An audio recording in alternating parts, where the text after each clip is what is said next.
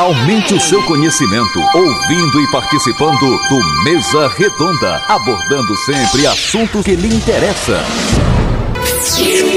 Carvalho. Começando o nosso Mesa Redonda desta sexta-feira, 12 de janeiro de 2024, um programa tradicional com mais de seis décadas no ar, sempre tratando assuntos de grande relevância para a nossa sociedade, com convidados importantes. Assuntos para ajudar você no dia a dia, desenvolver uma sociedade, o entendimento de uma comunidade e, enfim, aperfeiçoar a vida do cidadão brasileiro. Hoje nós vamos falar a respeito do Conselho Tutelar. Conversar com os conselheiros, a missão árdua dos conselheiros. E para isso nós estamos recebendo aqui no estúdio cinco conselheiros tutelares. Então você hoje vai ficar sabendo de tudo: a proteção da criança, a mudança de hábito, os costumes, a tradição de criar filhos, enfim. Muita gente questiona a forma de criar filhos do passado com a hoje se pode dar bronca, se não pode, chamar atenção, se pode reprimir, se pode bater, enfim. Que antigamente batia no filho, que é para aprender a ser gente, né? O pai batia no filho para você aprender a ser responsável e ser gente. Então muita coisa mudou. Como o tempo não para, tudo se transforma, tudo vai se aperfeiçoando. Nós vamos esclarecer isso aqui. E a questão de pegar o jovem, né? Muitos que estão me ouvindo nesse momento, cedinho começaram a trabalhar, ajudando os pais. Esse que vos fala Irã Carvalho começou com 10 anos de idade, e eu acho que muitos também nessa caminhada da vida. Mas aí, até que ponto é possível fazer isso? Até que ponto é permitido? Até que ponto isso é saudável para a criança? De fato, era o que a gente imaginava no passado? Era uma lição de vida? Esses e outros assuntos nós vamos abordar aqui no programa de hoje, que é muito rico, chama a atenção de você, pai, você, mãe, você, filho, você que vai casar, né?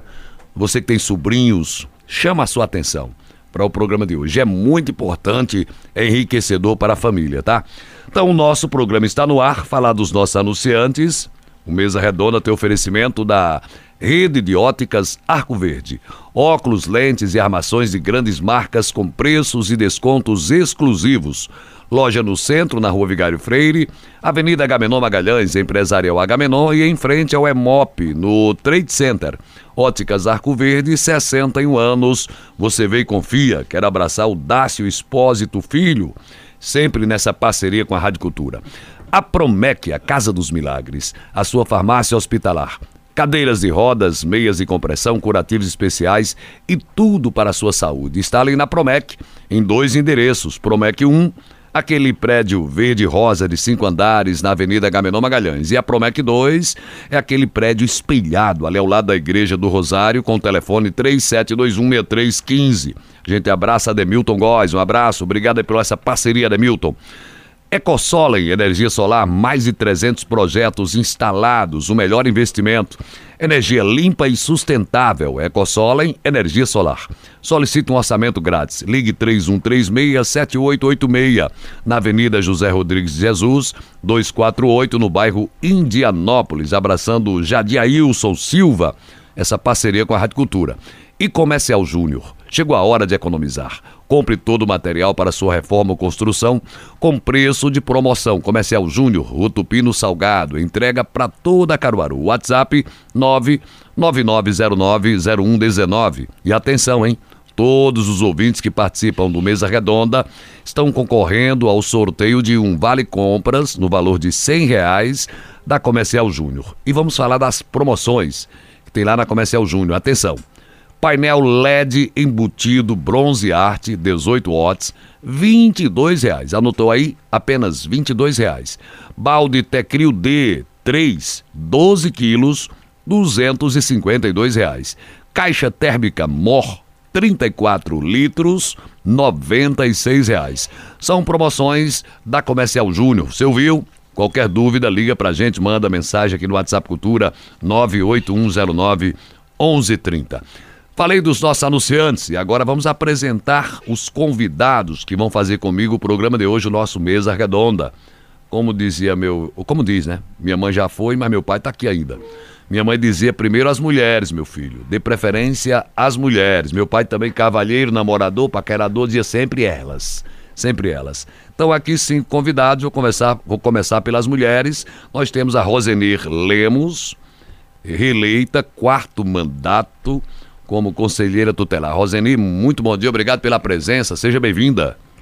Eu que agradeço e cumprimento a todos os ouvintes da Rádio Cultura, sempre um prazer voltar a essa casa. E que homem sábio é o seu pai. Hum. Muito sábio. É, né? Sábio, um lord, um gentleman. Obrigado, Roseni. Olha, eu vou deixar o bobinho por último. O bobo é o último, né? não, não é brincadeira à parte. Eu vou girando a mesa aqui. Nivaldo Júnior, reeleito também, quarto mandato, conselheiro tutelar. Bom dia, obrigado pela presença. Bem-vindo, viu? Bom dia, meu querido Irã. É sempre um prazer participar e estar de volta aqui à Rádio Cultura. Essa rádio que traz transformações à população. Que beleza. Vamos lá agora, aqui do meu lado direito tá ele, Gil Bobinho, que é assim que é conhecido, né? Quarto mandato também reeleito. Todos tomaram posse dia 10 agora, né? Dia 10, esse Isso. novo mandato de quatro anos. Falar nisso está chamado engolir um S. Quando veio a chamada, falei quatro anos. Era para falar anos, eu botei só o ano, esqueci o S. Mas agora eu tô corrigindo, botar um monte de S aí, corrigindo você que ouviu, tá? É o hábito de falar. Gil Bobinho, reeleito, quarto mandato. Bom dia, seja bem-vindo. Bom dia, Irã. Bom dia, ouvintes da Rádio Cultura, Mesa Redonda, um programa que eu escuto todas as sextas-feiras desde criança. Rapaz, faça isso não. Você, você, só tem essa idade desde, desde criança. criança. desde São de mais criança. de seis décadas no mais ar. Mais de seis décadas. Ah, então, então eu nasci e já tinha rádio. Ah, tá. Já tinha o programa da Agora, rádio. por que bobinho? Você é tão bobo assim, não? Pergunta aos amigos. Bobinho é um nome, né? Gil Bobinho, pega uma marca. É engraçado da vida da gente. Pega uma é marca. Verdade, fica, é verdade, né? Pergunta aos amigos se é bobinho. É impressionante, né? Às vezes era. Eu, eu, imagino o seguinte: eu tive um colega que era Márcio Bobinho, mas era porque na, na no jogo de bola de gude ele perdia tudo. Aí eu chamava ele de bobo. Aí pegou, pegou o Márcio Bobinho. Ficou até hoje. Mas não tinha nada de bobo. Eu pensei que era um único bobinho, mas não, tem não. mais por aí. Mas né? ele não tinha nada de bobo, era apenas uma, uma habilidade que ele não tinha para jogar bola de gude. Né? Mas naquela época, vamos ganhar as bolinhas de Márcio Bobinho, que ele é bobo. Mas não era que o cara era bobo, ele era muito inteligente, o cara desenrolado, só que ele não tinha habilidade para jogar. Não, não, é questão de ser bobo, é não ter habilidade, não é isso? Pois não, Irã. Então, Irã, satisfação estar de volta aqui com você. Nós já participei de outros programas aqui na Rádio Cultura sou ouvinte da Rádio Cultura, queria cumprimentar meus amigos que estão me acompanhando aqui hoje, começando pro Roseni Lemos, companheira, aprendeu conselheira. Pai, aprendeu com meu pai, primeiro as mulheres, né? Eu aprendo rápido. Eu acho que é por isso que eu sou bobinho. E meu amigo Nivaldo Júnior, amigo Olegário, amigo Felipe Cachoeira, satisfação estar aqui. Primeiro, pela, eh, agradecer a oportunidade da gente agradecer à população caruaruense por nos conceder, nos confiar mais um mandato enquanto conselheiro tutelar e é momento também de nós prestarmos conta do nosso serviço enquanto servidor público, não é? Enquanto agentes, né? É, protetores e guardião das leis dos direitos da criança e do adolescente. Você não é bobinho não, tomou o tempo de todo mundo. está aqui, viu? Ele não é bobinho não, tomou o tempo de todo mundo, tá vendo? É, os cumprimentos, vamos lá agora, é, o Felipe Cachoeira Seca também é o segundo mandato, né? Todo mundo experiente. Obrigado pela presença, bom dia Felipe. Bom dia Irã. Pode chegar, pode falar, pode bom falar. Dia, Irã. Bom dia a todos os ouvintes da Rádio Cultura. Bom dia a minha amiga Rosane Lemos, amigo Nivaldo, que aqui se encontra, meu amigo Gil, e meu amigo Olegário, que hoje veio participar com a gente. E bom dia a todos os ouvintes da okay. Rádio Cultura. Vamos falar com o Olegário, né? Já, já ouviu o Olegário agora, vai ter tempo para gente conversar. Não se preocupem não, a gente tem duas horas para bater papo aqui. Olegário Souza, segundo mandato, é também conselheiro tutelar. Foi, foi a posse agora, dia 10 também, com esse grupo, né? Olegário, você é homem do bode. Bom dia. Já sabe a história do bode do corredor, né? Mas não pode dizer o bode no ar, não, porque senão a gente vai vender carne de bode, tá? Olegário, bom dia, obrigado, seja bem-vindo, Olegário. Bom dia, Irã. Bom dia a todos os ouvintes da Rádio Cultura, aos companheiros Gil, Felipe, Nivaldo, Rosani. É uma satisfação vir a essa casa, né, que sempre abre esse leque de espaço que concede diversos é, conhecimentos para vir também de público agradecer por a sociedade reintegrar a nós o poder de defender as crianças e os adolescentes. Estamos à disposição. Muito bem, o Olegário foi premiado com um microfone. Ele é o único Roberto Carlos que fala com o microfone na mão. Ele é mais, o microfone está na posição. Mas o Olegário foi premiado. Sandrinho premiou ele ali, deu o microfone para ele falar com ele na mão. Segura aí, viu, Olegário? Ô, meus amigos, vou fazer o seguinte: a pergunta é genérica, é para todos. para atuar no, como conselheiro tutelar, claro, você tem que ter aquele link ou aquele, aquele cuidado especial com criança. Ou seja, gostar de crianças, todos gostam. Quem não gosta de criança não, não foi criança um dia, né? Então a gente sabe que a criança é a coisa mais linda, a inocência, é, é, é, o início da vida, precisa de carinho, de atenção, de aprendizagem, precisa de tudo isso. Quarto mandato, aqui tem quantos no quarto mandato? Tem três, eu acho. Três no quarto mandato e dois no segundo mandato, né? Eu pergunto a vocês, antes de entrarem nessa vida de conselheiro tutelar, vocês se imaginavam assim, lidando com crianças, buscando amparar as crianças, o direito das crianças, enfim, às vezes até punir pais ou buscar uma punição para pais irresponsáveis ou desavisados? Vamos lá, quem começa falando aqui? Vocês Eu... pensavam nessa missão algum dia? Vou começar. Pois não? Roseli. É, eu sempre lidei com criança e adolescente. Eu, de formação, eu sou professora. Sim. Né? É, lecionei por 35 anos. Hum. Trabalhei sempre com, com adolescentes, também é, envolvido com ato infracional na FUNASE. Então, minha vida toda foi voltada para criança e adolescente. Eu acho que não é nem, nem um trabalho, era uma, é uma missão, como diz meu amigo Nivaldo.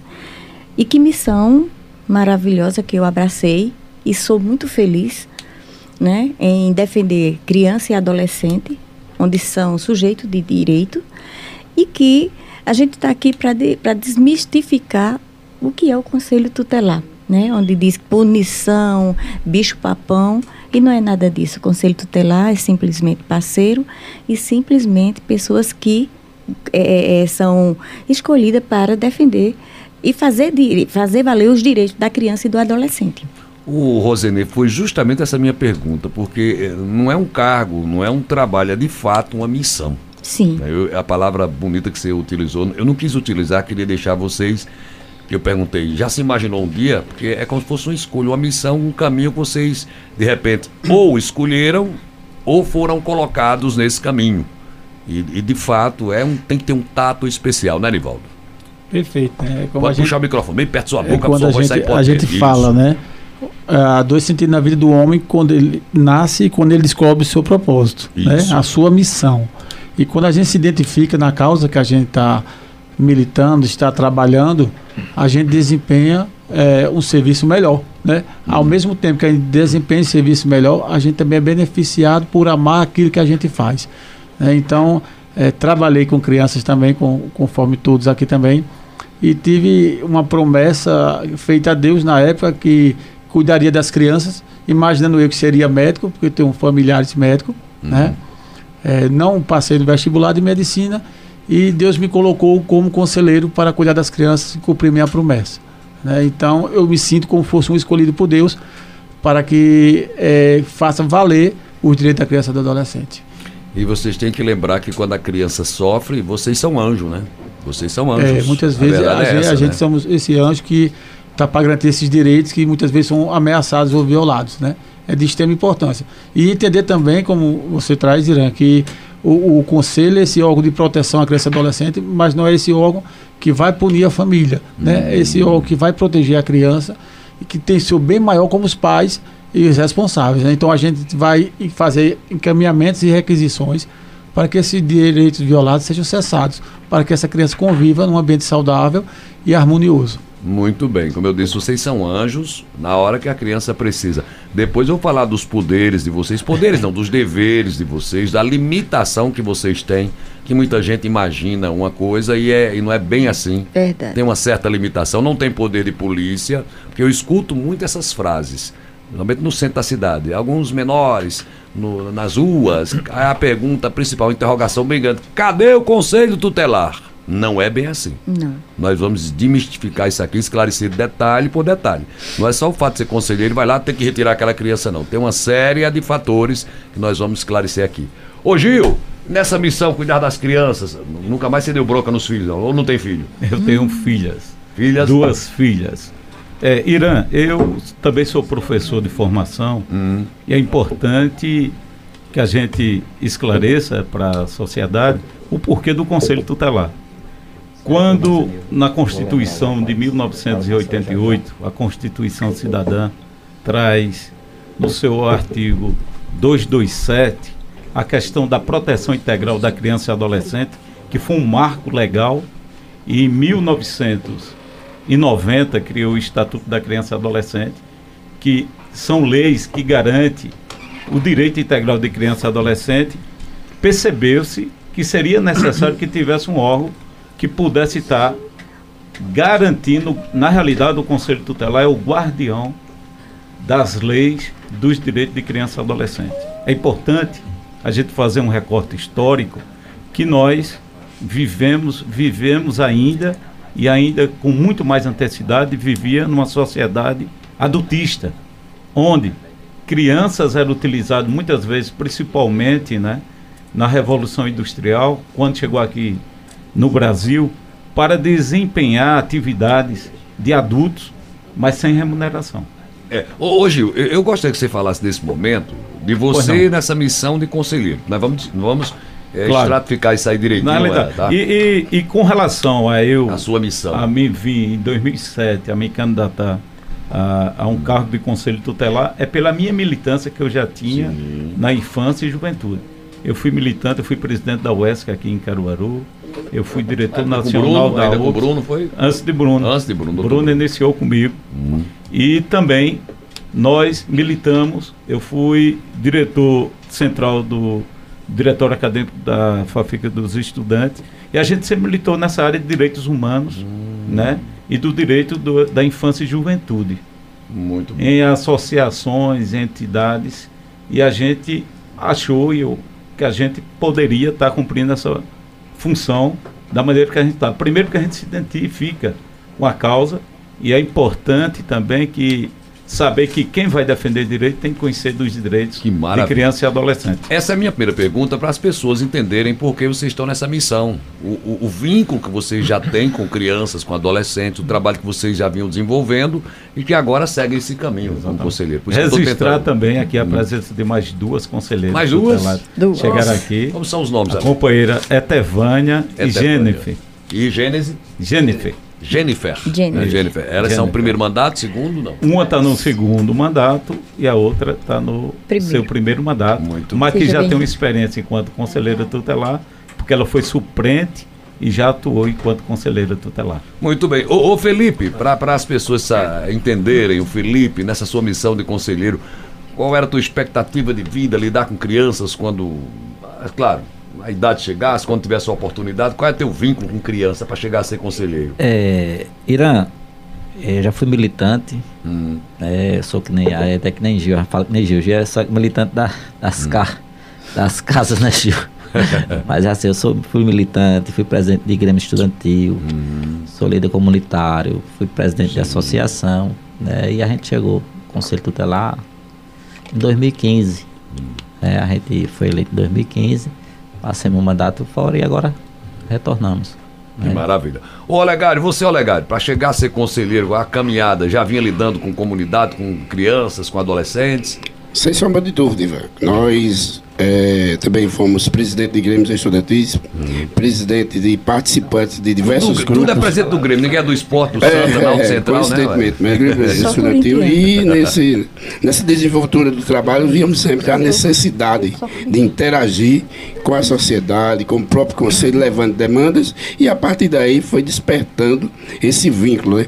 Ultimamente deixei a trabalho na coordenação é, da escola Leudo Valença, diretamente com crianças e adolescentes e a partir daí nós estamos desempenhando esse trabalho, o qual também sentimos a necessidade de ver cada dia evoluir esse trabalho, participando e também garantindo os direitos a princípio da própria família nossa. Por isso que nos fez via ser conselheiro tutelar. Que maravilha. Irã, pois é, me permita, e é um dos pré-requisitos hum. para conselheiro, concorrer sim, sim, a conselheiro sim, tutelar, você ter experiência, no mínimo, hum. dois anos com criança e adolescente. E maravilha. É, esse é um dos pré-requisitos que eu acho super importante. Agora eu vou para a pergunta crucial.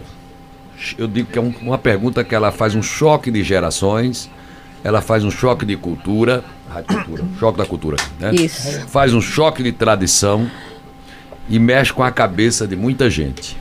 Vou falar bem calmo para ouvir a resposta dos cinco. E as meninas, se quiserem opinar também aqui no programa, são conselheiras Sim. tutelares.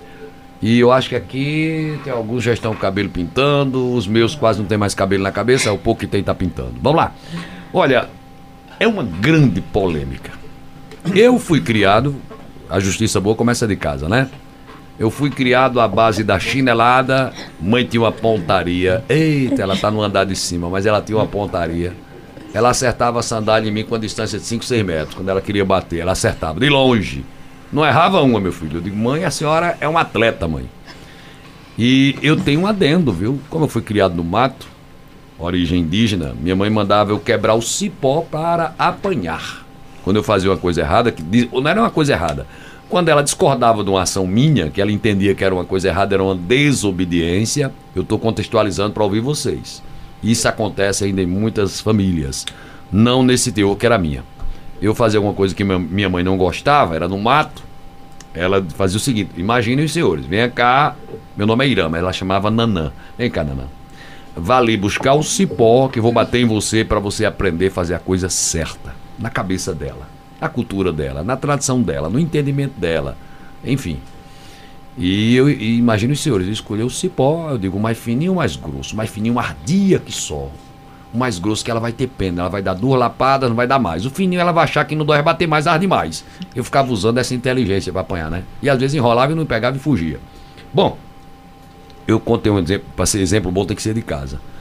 E muitas vezes os pais batiam, agora eu vou abrir o leque, os pais batiam achando que era uma lição de, de, de, de respeito. Olhe, apanha para aprender a ser gente. Eu vi meu pai, está o eco na minha cabeça. Vai apanhar para aprender a ser gente vai levar umas tapas, né, um puxão de orelha para aprender a ser gente. Vai ficar de castigo para aprender a ser gente. Essa frase. Hoje eu sou professor universitário, eu falo isso na faculdade, dependendo da, da cadeira que leciono. E o que acontece? Era o entendimento deles. Eu acho que isso funcionou bem, ou não é funcionou bem. Isso era bem aplicado com mais frequência nas famílias até o início dos anos 80, a metade da década de 80. Acho que por ali. Depois essa coisa foi perdendo mais o sentido. Mas ainda hoje tem. Né? Que era um aspecto de punir o filho com a, a batendo ou castigando para aprender. E depois, isso é uma pergunta. Vem a outra que era o trabalho. Ah, meu filho, eu botei para trabalhar cedo, virou homem de bem. Trabalhador, quando o filho não queria ir, novinho, 8, 10 anos, lá em casa era uma agonia, eu estou contando tudo da minha casa, que é melhor do que falar da casa dos outros. Quando o filho não queria ir, meu pai disse: Isso é um preguiçoso, ele vai debaixo do cacete. Gente, eu estou falando aqui uma realidade da, da, de várias famílias, tá? Não estou dizendo que é certo ou errado, vou ouvir a opinião dos conselheiros. Mas meu pai dizia: ele é preguiçoso, ele vai nem que seja debaixo do cacete. Quem nunca ouviu essa frase, né? Verdade. E vai ter que trabalhar para aprender ser homem, ter responsabilidade. Isso era com 10, 11, 9 anos, dependia, dependia. Eu acho que com 9, 10 meu pai já começou a botar na ponta do cipó. Vamos embora. Enfim, isso que eu falei faz parte da cultura, da tradição, histórico familiar, né? enfim, de uns costumes tradicionais. Entendendo os nossos pais que a punição, a rigidez, né? a pancada, tudo isso faziam correções na vida do cidadão. Ensinava a ser homem e a mulher, a dona de casa, a lavar o prato, lavar, ajudar a mãe a cozinhar, lavar a roupa. Se não fizesse, era preguiçosa e não ia ser pessoa decente. Hoje nós vivemos em outra realidade. Então, eu contextualizei isso, vou deixar vocês agora, quero ouvir todos. E hoje, se você perguntar muito, uma pesquisa, tem gente que diz a criação do passado era melhor, educava melhor Olha quanto cidadão de bem tem por aí, quanta mulher decente tem por aí. No passado era assim. Mas já tem gente que acha que não. Revoltava filho, revoltava filha. E qual é a opinião de vocês? Gente aqui com quarto mandato, segundo mandato. O passado realmente ele tinha fundamento na nossa vida? Era de fato lições de vida para a gente aprender no futuro? Ou era uma cultura errada, bruta, carrasca do passado e funcionava à força, mas não trazia construção de ideias, de ideologia, enfim, de formação pessoal. Hoje é que é o certo. Quem começa em me parte, respondendo? Em parte. Agora é... eu vou ficar calado, só vou tomar água e café, vou ouvir Olha, vocês. Antes, né, na, na minha época, é, nós tínhamos o privilégio de ter uma mãe para cuidar da gente. Hum. É, o pai era o provedor, hum. e a mãe tomava conta dos filhos. Então, é, era normal aquela, aquelas palmadas né, que não se excedia. Claro que a gente não achava bom. Hum. Mas também elas não tinham essa. essa... Eu, eu, digo vou ficar calado, mas não consigo. Roseni, desculpa, desculpa ouvinte, mas é porque tem, vem na minha cabeça. Eu, eu não consigo ficar calado. A gente não achava bom, mas tem uma saudade danada dela, né? Muito, muito. a gente mas chorava, achava ruim no momento, mas hoje dá saudade. Muito. É, e naquele tempo, na minha, na, é, na minha concepção, nós tínhamos a mãe tomando conta dos seus filhos. Hoje já é diferente. Hoje eu sou totalmente contra a palmada, a espancar. Por quê? Hoje se faz necessário que mãe e pai saiam para trabalhar. Infelizmente, hoje nós não temos aquela mãe quer dizer, são, são raras, né? Hum. Que tem, são raras as famílias que têm o privilégio de ter uma mãe para cuidar dos seus filhos. Hum. E a maioria delega para uma avó, para uma tia, para uma creche, para pagar uma babá, enfim. A mãe chega, na minha opinião, e é o que a gente é, é, vivencia, já chega saturada de um trabalho, cansada, aí vai retomar os alfazeres da casa, aí vem problema com o menino, vem menino que, que se nega a tomar banho, menino que não quer fazer tarefa de casa, aquilo vai agitando mais ela. Então, ela se descontrola com mais facilidade. E por que eu sou contra? Porque hoje em dia não se bate, hoje em dia se espanca né?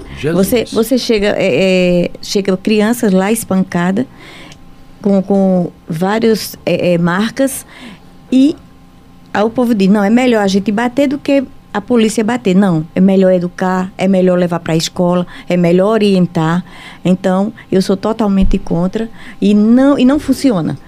Eu sempre tenho, eu tive também a experiência de trabalhar na Funase e não funciona. Eu sou favorável que conversa, tira do que o, o que mais ele gosta, é, conversa, olho no olho, conversa, tira o que gosta e explica. Mas bater não, não, pelo contrário, só vai revoltar. E a, além do mais, ele, além de revolta, ele vai é, reproduzir na escola. Vai ser uma pessoa violenta. O que ele sofre em casa, ele reproduz no colega lá. Ele reproduz. Pronto, então, por etapas, a, a, pancada, o castigo que tinha no passado, né, e, e na, na, opinião da Roseni, né, é, isso só deixa a criança mais violenta né, e, e vai replicar o que ele sofreu. Sim. Nivaldo, é a tua é... visão também, Nivaldo? Então, é bom é, deixar bem claro. Tem sim. gente que. Atenção, mães e pais. Senta o porrito no filho, veja o que estão dizendo os conselheiros. Você está fazendo dele um garoto é violento, é uma garota violenta. Hum. Primeiro é crime. crime. Primeiro é crime. Né? Vamos falar do ECA já já, que é o Estatuto da Criança e da Adolescente. Primeiro é crime você bater no. Atenção, desculpa fazer essa observação bem firme aqui. Lei da palmada. Que tem mãe, tem pai que acha que são donos dos filhos e que acham que podem Perfeito. bater e fazer tudo que são pais. Não, não, são. não, não. Nem um pai pode bater num filho, nem uma mãe pode bater numa filha e vice-versa. Não pode, é crime. E outro ponto que eles estão falando aqui, só vai deixar a criança mais violenta e ela vai reproduzir na, na, na, na vida dela. É isso, Nivaldo? Perfeito. Né? Nós somos feitos de, de memórias afetivas. Hum. Né? Na nossa educação e nossa criação, quando novos, a gente vai ter aquela lembrança de como fomos tratados por nossos pais. Hum. Então, se a gente foi tratado de uma forma violenta, a gente vai reproduzir essa violência. Você trouxe algumas palavras é, chave é, quando estava falando da questão da evolução. O mundo evoluiu. Né? É preciso andar com o mundo e, e ter certeza que a criança é a portadora de direito. É um ser humano também, não é um objeto e nem uma posse do pai e da mãe. E informação, né? É um objeto, é um ser informação. E você trouxe até umas frases, né? Que você falava, eu, escutando você disse, quando sua mãe pedia para você buscar o cipó, hum. você dizia, vou escolher o mais fino ou o mais grosso. Era. Né? Então, qual a criança que gosta de apanhar? né? E você até disse assim, muitas vezes é. eu até corria para não chegar com o cipó. Eu né? mas ficar espera, cadê o cipó? É. Até amanhã, mãe. É, porque ninguém vai, vai crescer ou vai aprender com violência. Né? O ser humano foi feito para ser criado e educado com amor. Então, se você para é, para educar seu filho com amor, vai ser bem melhor o, o cidadão e a pessoa quando ele crescer. A gente costuma dizer também, porque quando a gente vai usar a violência para educar um filho, muitas vezes o erro é o nosso. Porque muitas vezes a gente corre tanto para dar melhor para um filho, a gente está trabalhando, passa o dia fora, uhum. a gente tem contas a pagar, a gente brigou com a esposa, a gente tem uma discussão com a família e o filho da gente só quer a atenção da gente. Aí quer subir numa cadeira, ou quer subir numa mesa só para dizer, papai, eu estou uhum. aqui. Olhe para mim, né?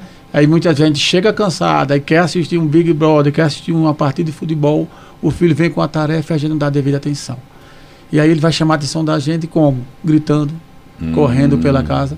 E a gente vai descontar essa raiva na criança. Na criança. E quando a gente vai descontar, a gente não percebe que se a gente for comparar o corpo e a força física da gente. Sim, sim. O corpo e a força física da criança é uma coisa desumana. É. Né? É ninguém totalmente vai, desproporcional. É, ninguém vai bater numa criança e vai dizer assim, ah, eu vou bater de leve, porque eu estou vendo meu filho novinho, pequenininho, e vou bater. Não.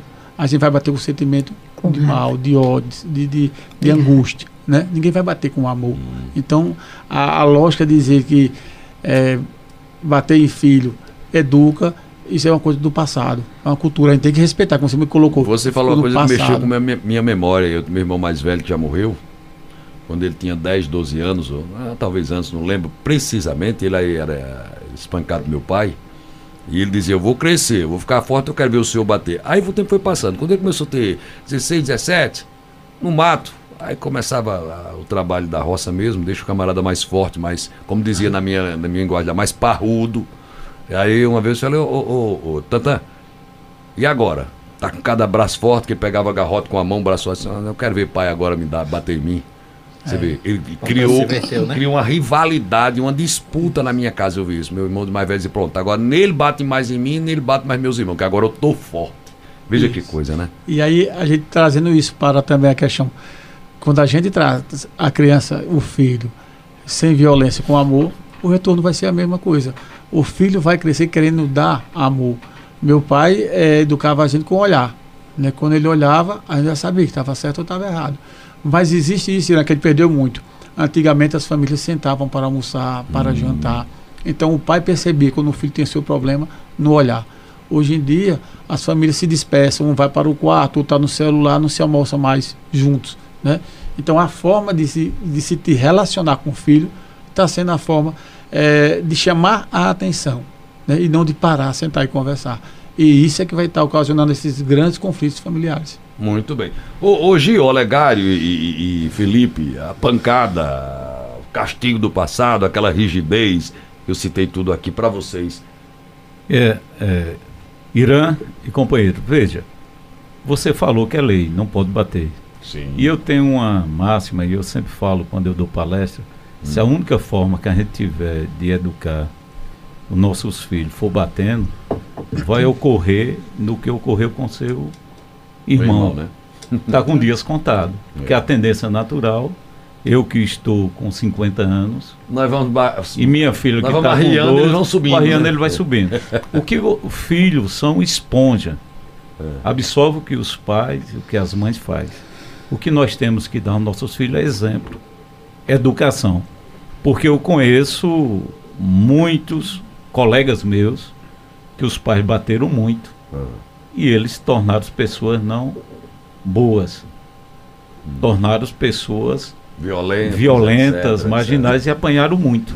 E conheço muitos que foram tratados com carinho, que o pai nunca levantou, são pessoas de bem. Não tem uma regra específica, mas está provado.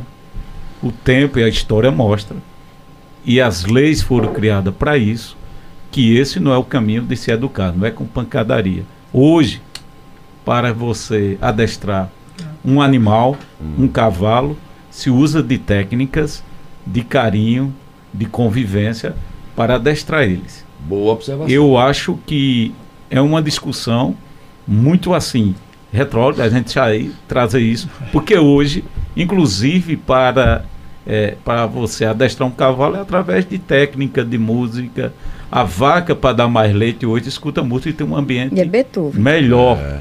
Hoje. É Beethoven. Beethoven. Então, ele escolhe agora. Um, essa, essa evolução tem nada humana. funk, é Beethoven. E, essa, e é, é porque os animais não discutem isso. Né? Mas hoje os seres humanos têm a capacidade de, mesmo sendo, a gente estamos agora na inteligência né, artificial. artificial e a gente está discutindo hábitos que, para mim, já devia ser erradicado. Muito bem. Com, com relação ao trabalho. Não, não, vou, vou, dividir. O trabalho eu vou falar depois, que eu tenho uma okay. observação do trabalho aí, viu? Ok. Aí, ah, pois eu... essa é a minha opinião. Eu acho que isso é um assunto que eu acho que a gente já ultrapassou. Eu comecei por esse porque, repito, claro. eu escuto pais é dizendo o seguinte: Ah, Alqueira, quando dinheiro e cacete não resolveram é porque foi pouco. Foi Já pouco. ouviram isso? Sim. Já ouviram? É verdade, é, mata, né? né? Eu Aí eu tô começando por esse caminho aqui. Se eu é não bater entender. agora, a polícia o vereador, bater. É melhor bater. A Roseni tá dizendo é uma coisa importante. É melhor bater do que é. a polícia. A Roseni disse uma coisa importante. Gente, eu tô pegando esses tópicos para a família. A Roseli falou uma coisa sim. ali importantíssima. Tem pais que dizem, não é um só não, vários, eu preferi bater nele aqui do que apanhar da polícia. Vejam só que frase. E outros é dizem: dinheiro e cacete, só não resolve quando é, é pouco. pouco. Meu amigo. A ignorância, né? É por isso que eu estou pegando conhecimento de vocês. Falem para esse povo. Resolve, Felipe, dinheiro e cacete, como tem compensa não, por aí? Não, não, não, resolve nem nunca vai resolver, né? Muito bem. Dinheiro é bom, que resolve é, bem materiais, sim, né? Sim. Dá para comprar meu violão. Comprar bem. o violão, comprar carro, né? Mas, assistir o jogo central. Bom, que é, vamos assistir domingo, né? Santa, né? Vamos assistir Ei, domingo, Pagando né? o ingresso, Já né? Tá baixando Pagando o ingresso. é, é, ele está baixando o nível da é, conversa. Então eu sou, lá, Felipe. eu sou contra, né, Irã? Porque não resolve. Você vê uma ideia, eu acredito que daqui a 10, 15, 20 anos no máximo, não vai ter mais espancamento, porque a população em si está se conscientizando. Né? É a mesma coisa. Eu, eu lembro que há 10 anos atrás, a, a, a população negra, hum. o pessoal chegava, né? Um negro, o pessoal já ficava, né? Já ficava com receio. Hoje não. Foi quebrado tudo isso. Hum. Né? Então a mesma coisa eu acredito que daqui a 10, 15 anos está quebrado, não vai ter mais espancamento, não vai ter mais agressão, né? Deus sempre, ajude, sempre tem, né? Porque foi evoluído muito, né? É Por exemplo, a população LGBT que o pessoal, né? Hoje que você chega no, no Pai de Forró tem, e tá tudo o normal, é outro, o mundo né? é outro, a gente tá, tá não, não, é? E Eu queria nascer que... agora que não tinha apanhado tanto, oh meu Deus. Não é? Mas já mudou a, a criação dos, dos, dos, dos, seus pais, do meu não já foi mudou. foi tão ruim que você né? falou que dá saudade. Dá saudade, né? Então, Quem não sente saudade da pancada de mãe? E estão mudando, né? E com as leis que, que tá, tá todo, todo ano, todo tempo mudando, é que vai mudar mesmo. Né? A gente acredita que não vai ser um daqui a 10, 15 anos, vai ser um mundo melhor. Se Deus quiser. É. Deixa eu ouvir o Olegário para chamar o intervalo. Olegário, é, é, essa frase você já ouviu também, né? Cacete de dinheiro só não resolve quando é pouco, né? Já ouviu, né? O é melhor apanhar em casa que na rua ou da polícia. Já ouviu, Olegário, isso também? Com certeza, Ivan. Agora que é, violência não gera violência, evidentemente, né? E nós vivemos no mundo de, da modernidade Sim. e que você vê se naquele, naquele próprio tempo, até hoje mesmo, é, as crianças, quando é espancada, de imediato ele procura um guardião. É. Procura a, tipo o avô, um padrinho, uma madrinha. É bem lembrado. Não é? Tem alguém que você ali, né? Tinha alguém no, no tempo que quando é. era espancado por sua mãe, procurava alguém hum, para desabafar, para dizer, para intimidar. É. Então é preciso hoje toda essa lembrança, além de mais hoje somos nós conselheiros que fazemos essa proteção. E é dever de todos é, prevenir para que isso não aconteça. E, e ratificando a fala do meu amigo, ah. é, é, violência gera, gera violência, sim. É, sim foi. Violência, é porque ele... Eu deixei passar porque a intenção de dizer uma coisa foi Aí outra, foi. mas tu entende.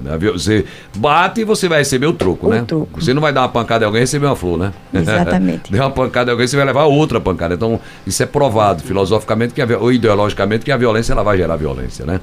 Deixa-me ir para o intervalo antes que gere uma violência contra o Irã aqui. Eu não tomo café. O intervalo eu vou. Oh, tem muita coisa pra gente falar aqui, viu, gente? É porque são cinco. Aí para ouvir cada um, vai duas horas, vai dar para nada. Na volta, deixa eu chamar a atenção do, dos amigos ouvintes. Na volta, outro assunto que vamos tratar aqui é sobre o trabalho. Eu gostaria dele. Esse trabalho. Não, meu filho começou cedo para dar pra gente. Vamos tratar sobre É, para virar um homem de bem. Minha filha minha mãe, a, a mãe botava para lavar prato, para cozinhar, passar ferro, as, as tarefas domésticas, para se virar uma, uma futura esposa boa, decente, uma mulher trabalhadeira. Bom, nós vamos falar sobre isso no intervalo. Me espera que eu volto já. Você está ouvindo Mesa Redonda, o programa de debates mais credibilizado da região. Aumente o seu conhecimento ouvindo e participando do Mesa Redonda, abordando sempre assuntos que lhe interessam. Estamos de volta com o nosso Mesa Redonda, uh, oferecimento da Rede de Óticas Arco Verde, óculos, lentes e armações de grandes marcas com preços e descontos exclusivos. Loja no centro, na rua Vigário Freire, Avenida Agamenon Magalhães, Empresarial Agamenon e em frente ao EMOP no Trade Center. Óticas Arco Verde, 61 anos Você vê e confia. A Promec é a Casa dos Milagres, a sua farmácia hospitalar, cadeiras de rodas, meias de compressão, curativos especiais e tudo para a sua saúde. Está na Promec em dois endereços. Promec 1, aquele prédio verde e rosa de cinco andares na Agamenon Magalhães, e a Promec 2, aquele prédio espelhado ao lado da Igreja do Rosário, telefone 37216315. EcoSolen, energia solar. Mais de 300 projetos instalados. O melhor investimento. Energia limpa e sustentável. EcoSolen, energia solar. Solicita um orçamento grátis. Ligue 3136-7886. Na Avenida José Rodrigues Jesus, 248, no bairro Indianópolis. A Comercial Júnior chegou a hora de economizar, minha gente. Compre tudo material para sua reforma ou construção com preço de promoção. Comercial Júnior, ali na rua Tupino Salgado. Entrega para toda Caruaru. WhatsApp 999090119. Olha, todos os ouvintes que participam do Mesa Redonda estão concorrendo a um sorteio no Vale Compras do valor de 100 reais da Comercial Júnior, que está com a promoção. Olha a promoção. Painel LED embutido, bronze arte 18 watts, 22 reais. Balde Tecril D3, 12 quilos, 252 reais. E caixa térmica MOR, 34 litros, 96 reais. Eu falei para assim. vocês que a pauta agora era o trabalho. E agora o tema é o trabalho infantil, né? Quando a gente era criança, o pai, a mãe, muitos levavam os filhos cedo para trabalhar e naquele momento o pensamento é, era para ser gente, aprender a ter responsabilidade, crescer com, com, como cidadão, como cidadã. A mãe ensinava a filha as, as tarefas domésticas para ser uma boa esposa, né? Ela vai ser uma boa esposa, uma grande mulher, aprendendo as tarefas domésticas. E aí era o pensamento. Hoje eu escuto muitas reclamações. Aqui em Caruaru tem a Feira da Sulanca, esse polo nosso aqui, né? Ah, eu quero levar meu filho com 10, 9 anos, 11 anos, 12 anos, e não posso levar, porque de repente o Conselho Tutelar vem aqui, as autoridades reclamam, estou cometendo um crime. Mas no passado não era assim. Enfim, o que, que é certo? Bom, pela lei não é certo levar.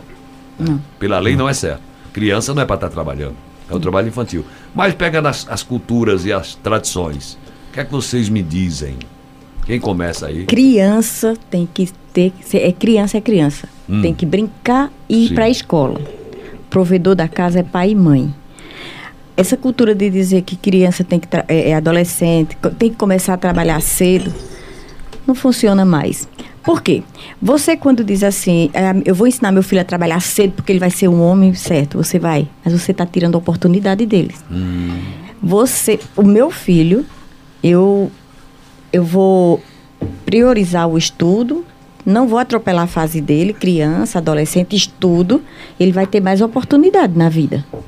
Com certeza ele vai ter mais oportunidade na vida. Mas esses meninos que estão lá, que foram, que precisam ir para uma feira, que prioriza o trabalho, os pais dizem, não, é melhor, tem que trabalhar para ser gente, para aprender, para ser homem. Sei. Não é, não funciona. Eles têm que estar tá na escola porque daí ele vai, vai ser é, igualitário. Vai ter a mesma oportunidade que o meu. Então não é justo você ir para uma feira de madrugada levar seu filho. No outro dia, eu tive uma experiência horrível. Trabalhei é, por vários anos no colégio Luiz Pessoa, fica ali próximo à feira. Sim. E toda terça-feira, que na época a, a feira era na madrugada da terça-feira, eu não tinha aluno na terça-feira, porque hum. eles só dormiam. Então prejudicava, prejudicava tanto a saúde como também prejudicava o, o, a vida escolar dele.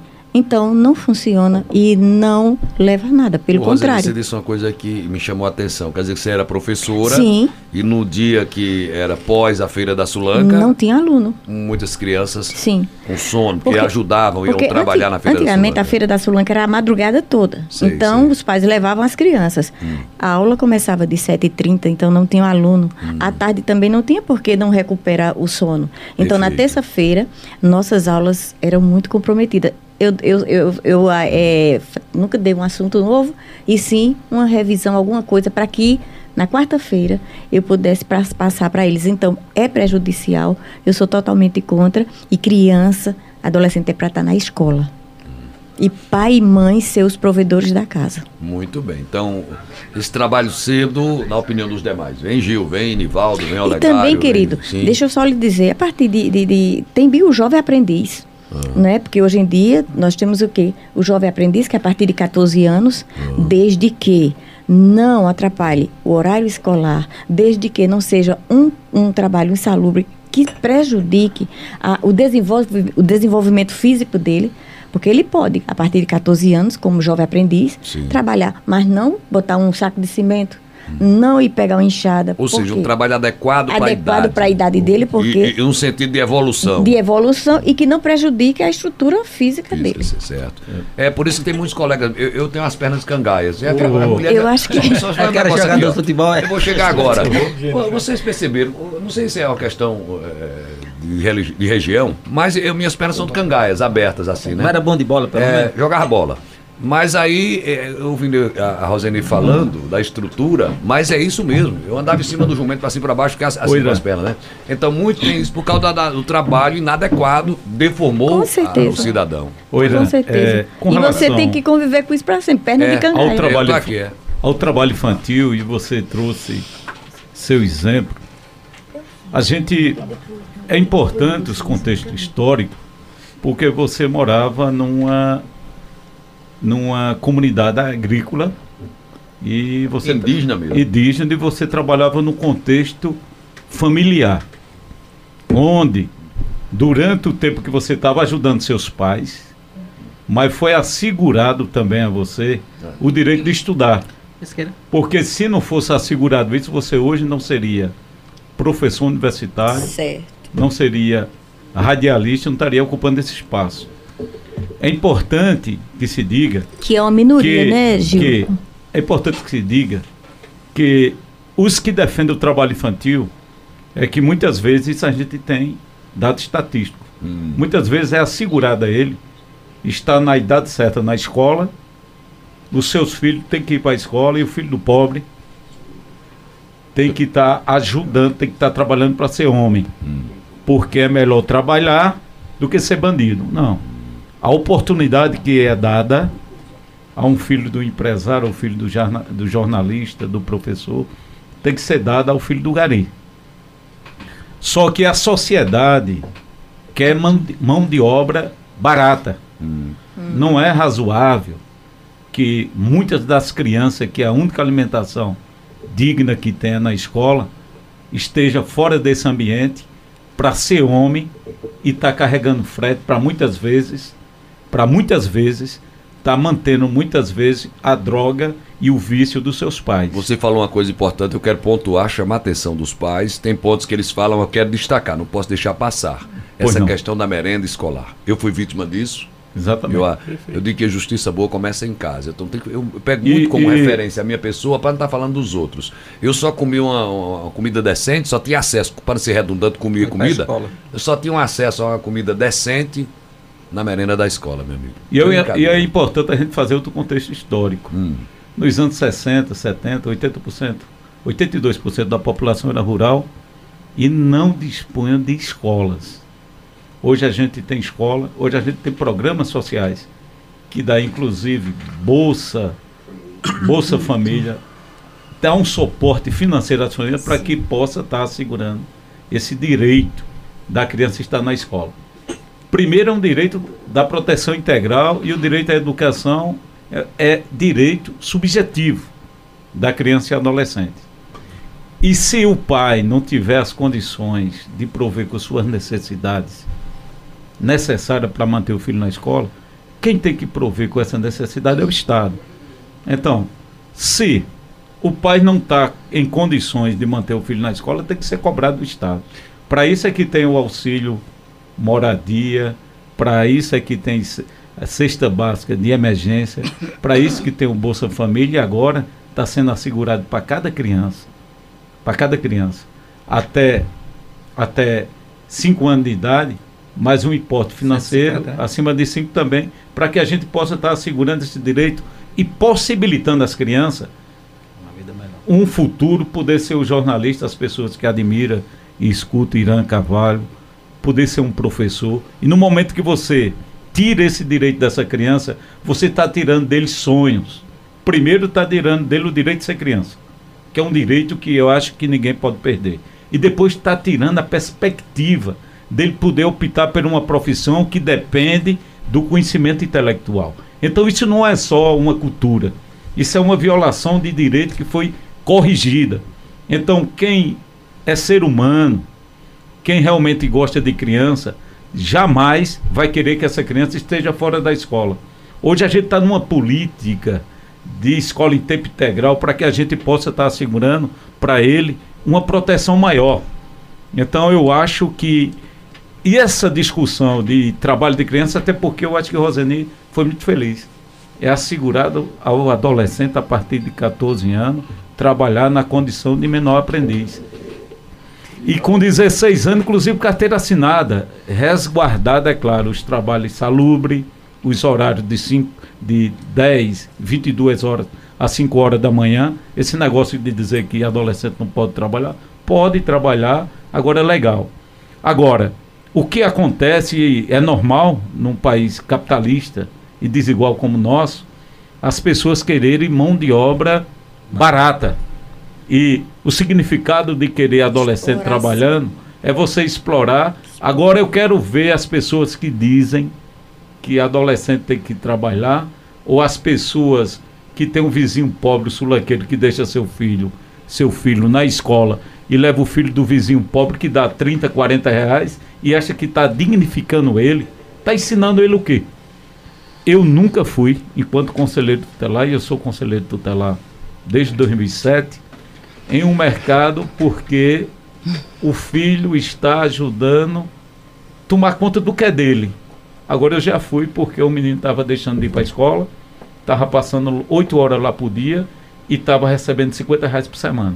Isso é o quê? Isso é trabalho ou exploração do trabalho infantil? Deixa eu ganhar tempo aqui. Ô, Gilson, então, ficar, eu acho, temas, tem mais temas. Eu acho que isso é importante ressaltar e a sociedade precisa enxergar o que é a importância e o dano que causa a exploração do trabalho. Só acrescentando aí a, a, palavra de Gil, quando a, quando a gente diz assim, a gente tira o futuro da criança e adolescente, a gente tira o presente da criança e do adolescente, hum, né? Hum. Porque a partir do momento que ele deixa de estar fazendo o que realmente deveria estar fazendo. Tira o presente, prejudica o futuro. Prejudica o futuro. Né? Porque qual a criança com 10, 11 anos de idade não quer estar na rua jogando bola, hum. brincando, conversando com colega, e você obrigar uma criança dessa ou um adolescente a trabalhar, perguntar ele, você quer um, uma, um instrumento de trabalho ou uma bola, ou um caderno, ou uma conversa com o colega? Todas as crianças e adolescentes vão querer estar vivendo como criança, né? E a gente preocupa, trazendo bem rápido o que a gente diz, né? Pai e mãe sai para trabalhar, filho já fica sozinho em casa. Aí vai quando o adolescente botar filho no mercado de trabalho para ser explorado, o que, que eu estou criando? Um filho ou, ou um objeto? Qual, qual o caminho, qual o presente que eu estou dando a ele, qual o futuro que ele, essa criança vai ter, o que ele vai ser lá na frente. Né? Então a gente tem que refletir como pai e mãe é, que, ao princípio de tudo, ele está na escola, está na educação e deixar ele ser criança. A gente dificilmente vê uma criança, um adolescente de 12 anos, 13 anos de idade, vivendo como um adolescente de 12, 13 anos de idade. Hum. A gente vê ele já com mente ou com, com dia a dia de adolescente de 17 anos de idade. Uma, um amadurecimento precoce, um amadurecimento pela precoce, Né? E era tão bom da época da gente, quando a gente, na época de, de conversar com os vizinhos, de se esconder, de conversar, de falar sobre a escola, de fazer os hum. trabalhos juntos. Hoje em dia a gente mal se vê isso. Então a gente tem que evoluir, olhando para o passado também, que vendo que essas coisas eram importantes, tratar criança e adolescente como criança e adolescente. O, o, o Olegário e Felipe, querem acrescentar alguma coisa nesse assunto ou muda o tema aqui? Eu tenho a moça lá, nossa, é, é, nome da, da, da conselheira? Jennifer. Jennifer. Jennifer. Né, quer, vamos, quer, acrescentar alguma coisa, Jennifer? Eu gostaria só de falar a questão de respeitar as fases, né? Hum, é sim, cientificamente comprovado que criança e adolescente têm suas fases e precisam ser bem vividos e serem respeitados também. Eu tenho três filhos e minhas crianças, eles fazem as tarefas, né? De arrumar a cama, arrumar o quarto, mas jamais um trabalho braçal, varrer casa, já é outra coisa, já é outra situação. Então, tem um filho adolescente também, 17 anos, tem a pretensão de trabalhar, mas tudo de forma legal, legal. né? Como jovem aprendiz que a gente tem. E, inclusive, é uma batalha, né, enquanto nós, conselheiros tutelares, é, trazer para a população esse debate, porque ainda está muito enraigado né, na, nas raízes mesmo das pessoas, essa questão de que o trabalho dignifica, mas aí é tem que trabalhar, mas no tempo certo, né, respeitando todas as etapas. É, e, e, segundo aí, vamos lá, entrar na psicologia um pouco, segundo Freud, você. Às vezes você vê um cidadão. Pronto, pegando essa, essa, essa fala da, da, da conselheira Jennifer, Aí a gente tem um pouquinho na psicologia com Freud. Tem, você vê um cidadão com uma certa idade fazendo atos de crianças, fazendo besteiras. Mas é louco? Não. Às vezes ele foi privado de uma fase, fase, não viveu e está depois de velho fazendo isso. Né? Isso, eu estou pegando aqui um dado leve, comportamento. Mais científico. Né? Veja, eu, eu, peguei esse dado aqui de comportamento infantil, que às vezes você mostra esse comportamento infantil já com uma certa idade, um avô, um pai de família, isso é louco, parece uma criança, e você não faz a leitura dele. Ele está fazendo isso porque ele uma fase fazer. reprimida. Isso. E às vezes vê o mundo do crime também. Que aí já entra outra história que eu não vou, não vou pegar esse caminho, vou pegar aqui a questão do trabalho. Eu quero deixar bem claro, porque muita gente ouvindo a gente, Caruaru tem a Feira da Sulanca, que é o polo grande, é você mais vê criança trabalhando, você vê criança vendendo picolé, você vê criança vendendo... Mendigando. Uh, mendigando lá, é verdade, você vê criança carregando frete, você vê criança vendendo pastel, você vê criança vendendo tudo, até peças e roupas, você vê. E quero que as pessoas entendam esse trabalho infantil, o, o, os benefícios, os malefícios, melhor dizendo, o é mal futuro, que faz né? aquela criança. Chega no tá? futuro. Né? O, o futuro dessa criança como vai ser? Gente que acha o contrário, não está aprendendo a negociar, está trabalhando. Não é bem assim. Por isso que eu estou pegando a opinião de vocês. Agora, tem um fato que é marcante. Ah, vocês deparam com isso. Às vezes são chamados para uma, uma, uma determinada ocorrência, uma situação, o menor está sendo maltratado, o menor está sendo abandonado, né? Às vezes o conselheiro passa por isso. Né? Olha, aciona o conselho, tem o menor abandonado, o, os pais, ou às vezes só tem pai, às vezes só tem mãe, né? O responsável, é, o genitor ou a genitora foi trabalhar ou foi farrar e a criança está lá abandonada, ou às vezes maltrata essa criança. E você se depara com essa situação. Às vezes chega no local, encontra a criança, cadê sua mãe? Está trabalhando. Ou, isso é um caso, quando a mãe está farrando. Mas pegar no caso trabalhando. Está trabalhando, ficou sozinha. E aí você às vezes chamam a mãe, a responsável, e escutam isso. Eu tenho que trabalhar, quem vai cuidar do meu filho ou minha filha? Vocês já passaram por isso, né? Muitas vezes. É, passar, isso, isso, é, isso é corriqueiro. Você chega lá, olha, você está sozinha, você é uma menina, tô, e sua mãe está trabalhando. O menino, cadê sua mãe? Está trabalhando, seu pai. Não, aí quando você vai abordar o pai ou a mãe, conversar sobre a situação, que é o deixar o incapaz ali, uma criança, você escuta esta alegação. Eu fiz isso que eu preciso trabalhar. Para dar comida para ele mesmo, para dar roupa para ele, para pagar a casa, uh, manter a despesa de casa. E quem vai cuidar dele? Vocês se deparam com essa situação e o que é que vocês fazem? Eu acho que on, eu acho que você estava ontem no conselho e foi trabalhar comigo. Foi. Eu passei por essa situação que você relatou, foi o que eu vivi. Eu acho que isso é o que mais acontece que eu vou. É verdade. Eu tenho um pensamento sobre isso que, que eu vou dizer uma frase agora que vocês vão bater em mim. São quantos aqui? Três, cinco, seis, sete batendo no índiozinho. Ou não batam com força não. que eu digo que esse estatuto da criança e do adolescente, hum. ele é fantástico. O que é que vocês trabalham com ele? Sim. O ECA, ele é fantástico. Muito bem elaborado mas eu digo que para a nossa real sociedade, a, a, nossa sociedade, falando do país socioeconomicamente desenvolvido, ele ainda fica todo troncho, porque ele quer uma coisa e o, pai, e o país não oferece essa condição. Aí termina um choque muito grande. Até porque, Irã, o estatuto, tá, Gil, aqui, Nivaldo, se eu tiver equivocado, eles, o estatuto, ele foi baseado nos Estados Unidos, isso, né? Na cultura dos Estados isso, Unidos. É outro, é outro patamar. Né? Exatamente. Né? Mas eu ainda, eu ainda Sim, sou fã do estatuto. Situação, o que é que vocês fazem, meu Deus do céu? Pronto. Eu vou, o que nós vamos fazer, veja, não pode, criança não pode ficar só. Certo. Não pode, não deve. Fica hum. vulnerável. Isso um incêndio, pegar uma tomada, um, um é, não pode, né? A gente sabe que cada um tem suas necessidades. Hum. E principalmente no mês de janeiro, que é a nossa, nossa angústia maior, férias, porque né? férias. As crianças em casa. Só que as mães não têm férias, né? A maioria não tem férias em janeiro, nem o recesso no meio de junho, de julho. E o que que acontece? Muitas vezes a gente é, recebe ligação, tem criança sozinha, gritando, é, com fome. Então, quando nós chegamos e deparamos com essa situação, infelizmente, ou infelizmente não, felizmente a gente tem que é, tirar o bem maior, que é a criança. No meu caso, se a, ontem a criança sozinha, tudo direitinho, chorando muito, pedindo ajuda com fome, a gente pede ajuda à polícia, a gente abre a porta, tira a criança, chama a mãe, quando consegue encontrar, né? No meu caso eu não consegui, a gente quando não consegue parente nenhum, a gente acolhe enquanto essa mãe nos procura. Mas se tiver um parente, se tiver um vizinho que se disponibiliza, a gente entrega e depois conversa, é, é, é, notifica a mãe para explicar a ela que ela tem que dar um jeito de procurar uma pessoa para é, é, ficar com a criança. É, se não tem parente nenhum, coloca numa creche. Se não tem condições, faz um acordo com o vizinho, faz um acordo com o patrão, mas que a criança não pode. Eu sei que aí diz, não é fácil você falar. Elas dizem isso. A maioria, Sim, essa é, é você pronto. No final do mês você vem me dar a feira? Não, porque isso, porque só. primeiro eu quando optei ter meus filhos eu me programei, né? Eu sei que cada um tem sua realidade. Sim, mas sim. se você tem o seu filho, você tem que preservar, cuidar e zelar. Não é isso? E se porventura você não tem opção nenhuma, procura o conselho, a gente vai tentar ajudar. Mas que o certo é procura a família extensa, é, é, proporciona férias com a avó, hum. mas que não pode deixar trancada. Ah, mas um vizinho fica olhando. Não, hum. ainda não é, não é, porque o vizinho também tem os alfazeres dele. Sim, sim, o vizinho sim. não vai estar 24, sim, sim. É, é, aquela, o horário de trabalho, ela não vai totalmente. Ora, o pai olhando o tempo todo acontecem as coisas, imagina o vizinho só de longe. Pronto, exatamente. Como diz minha mãe, bisbilhotando, brechando. Exatamente, e criança você sabe, no piscar né? de olho, no piscar é. de olho acontece, né? Então é isso, é proibido não pode. Essa história de dizer, não, mas já, já tem 10, 12 anos, já sabe se eu deixo comida, ligo micro-ondas. Não. Ele está vulnerável. Ele está vulnerável a, a, um choque. Ele está vulnerável a, a, a, esse temporal.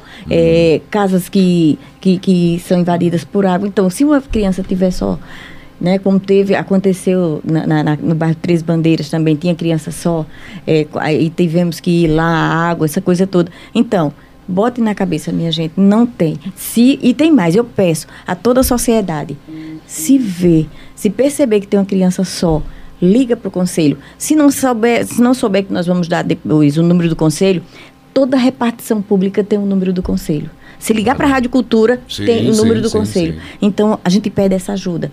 Não deixa, porque é perigoso de, e fica vulnerável é, por entendimento da população, que o conselho tutelar não tira criança de pai e mãe. Não. É porque gente, muitas vezes as pessoas pensam sim, assim, o conselho vai tirar a criança. Não, a função do conselho é, é, proteger. Deixa eu fazer só um reforço dessa sua observação. Proteger. Por que eu peço fazer reforço? Para que o povo entenda sim. bem Isso. o que a gente está falando. Tá? Não é porque eu queria bom. atrapalhar a fala do Nivaldo, que eu gosto de reforçar é esses pontos, marcar bem para que as pessoas entendam. O que o Nivaldo está querendo dizer é, é, por exemplo, há um vizinho é, faz a denúncia de uma mãe ou um pai que deixa sempre aquela criança sozinha ou é muito agressiva com aquela criança, aí fica aquela história. Ruim, né? É, vou ligar para o conselho, o conselho vai vir tomar essa criança. E não é assim? Não, não. Não é assim? Nós não Por favor, poder. É, nós somos o órgão de, de aplicar as medidas protetivas, hum. no caso, né? E a maior medida protetiva que se tem a uma criança ou adolescente é permanecer em seu seio familiar. Sim. Né? Então, quando existem essas situações de denúncia que chega ao conselho, como também pode chegar à polícia, porque é um crime de abandono de incapaz, uhum. né? O conselho vai aplicar as medidas protetivas cabíveis. E essas medidas estão lá no estatuto com o intuito de assegurar o melhor para a criança e o adolescente e também que ele que seja a princípio sempre permanecer no convívio. Porque a partir do momento que a gente retira uma criança também do seu lar, a gente pode estar um violando o direito também dessa criança. Né? Então a gente tem que é, esgotar todos os recursos, como o Nino Rosa estava falando, procurar outros familiares, procurar vizinho, é, procurar fortalecer esses pais, né, esses genitores, o pai e a mãe, porque muitas vezes a gente começa muito a culpabilizar a genitora, se esquecendo do genitor, do que também é responsável. Que tem a responsabilidade. Né? A, gente, a sociedade muitas vezes pensa dessa forma e a gente tem que despertar para isso, que a responsabilidade é por igual dos dois.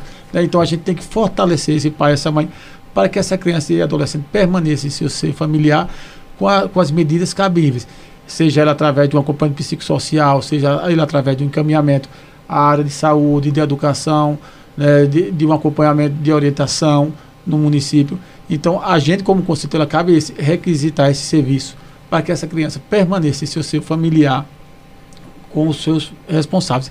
Caso se perceba, depois de todas essas medidas aplicadas, e não se há uma mudança de comportamento e essas violações continuem, aí nós encaminharemos notícia de falta ao Ministério Público para se entender, se for é, precise que é o afastamento do convívio familiar, mas isso é no último caso. Né? Todas... Então, todos esses aspectos, a gente tem que primeiro fortalecer esses vínculos familiares. Hum, muito bem.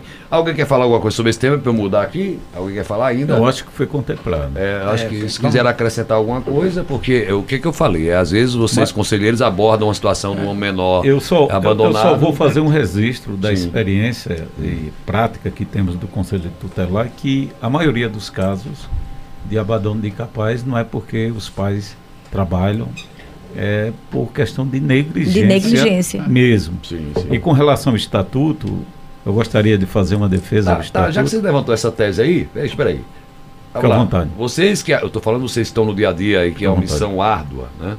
É, aborda uma criança sozinha, aí constata, aquela criança, a mãe estava trabalhando, por exemplo, trabalhando num, num de madrugada, não sei lá, num estabelecimento, trabalhando de fato, com provas que estava trabalhando. Ela alega que com a necessidade não tem quem tomasse conta, ela deixou lá. Tudo bem, não pode, errou. Aí tem uma devida correção. Esse é um ponto. E quando você encontra uma criança sozinha, cadê sua mãe? Tá no forró, namorando, tomando cachaça. Aí já mudou. A configuração é outra aí, eu, é outra, né? Eu fiz questão de fazer esse registro porque a maioria Ô, dos... pai, né? Só botei a pobre da a maior, a maioria, né? a, maior, a maioria dos casos que a gente tem é por questão de negligência de mesmo. Negligência. Né, de falta de cuidado. Tá, e aí qual a atuação do conselho agora? Não, a, a, justiça tem as punições para quem abandona os filhos, para quem não cumpre. E é, é importante registrar é. que quem gera criança tem até a opção de não criar. Você tem o direito de gerar e não ser mãe se você não for capaz se você julgar incapaz. Uhum. Então eu acho que as leis foram muito felizes com relação a isso. E com relação ao estatuto, uhum. com relação ao estatuto, o estatuto também assegura que o Estado tenha prioridade, prioridade. Uhum. com relação aos investimentos públicos na questão da garantia de direito de criança e adolescente. Primazia. Eu, eu, acho que é, eu acho que é importante a gente dizer isso, por quê? Porque nós hoje temos mais de 2 milhões de crianças e adolescentes fora da escola. Mas a gente é um país que consegue dar bilhões de emenda parlamentar para deputado comprar máquina, para deputado comprar tratores, para deputado destinar para quem quer que seja. Então eu acho que nós somos um país que podemos pelo menos garantir à criança e ao adolescente os direitos subjetivos. A gente mora numa cidade que está anunciada aí mais de 80 dias de São João. Isso tem um custo.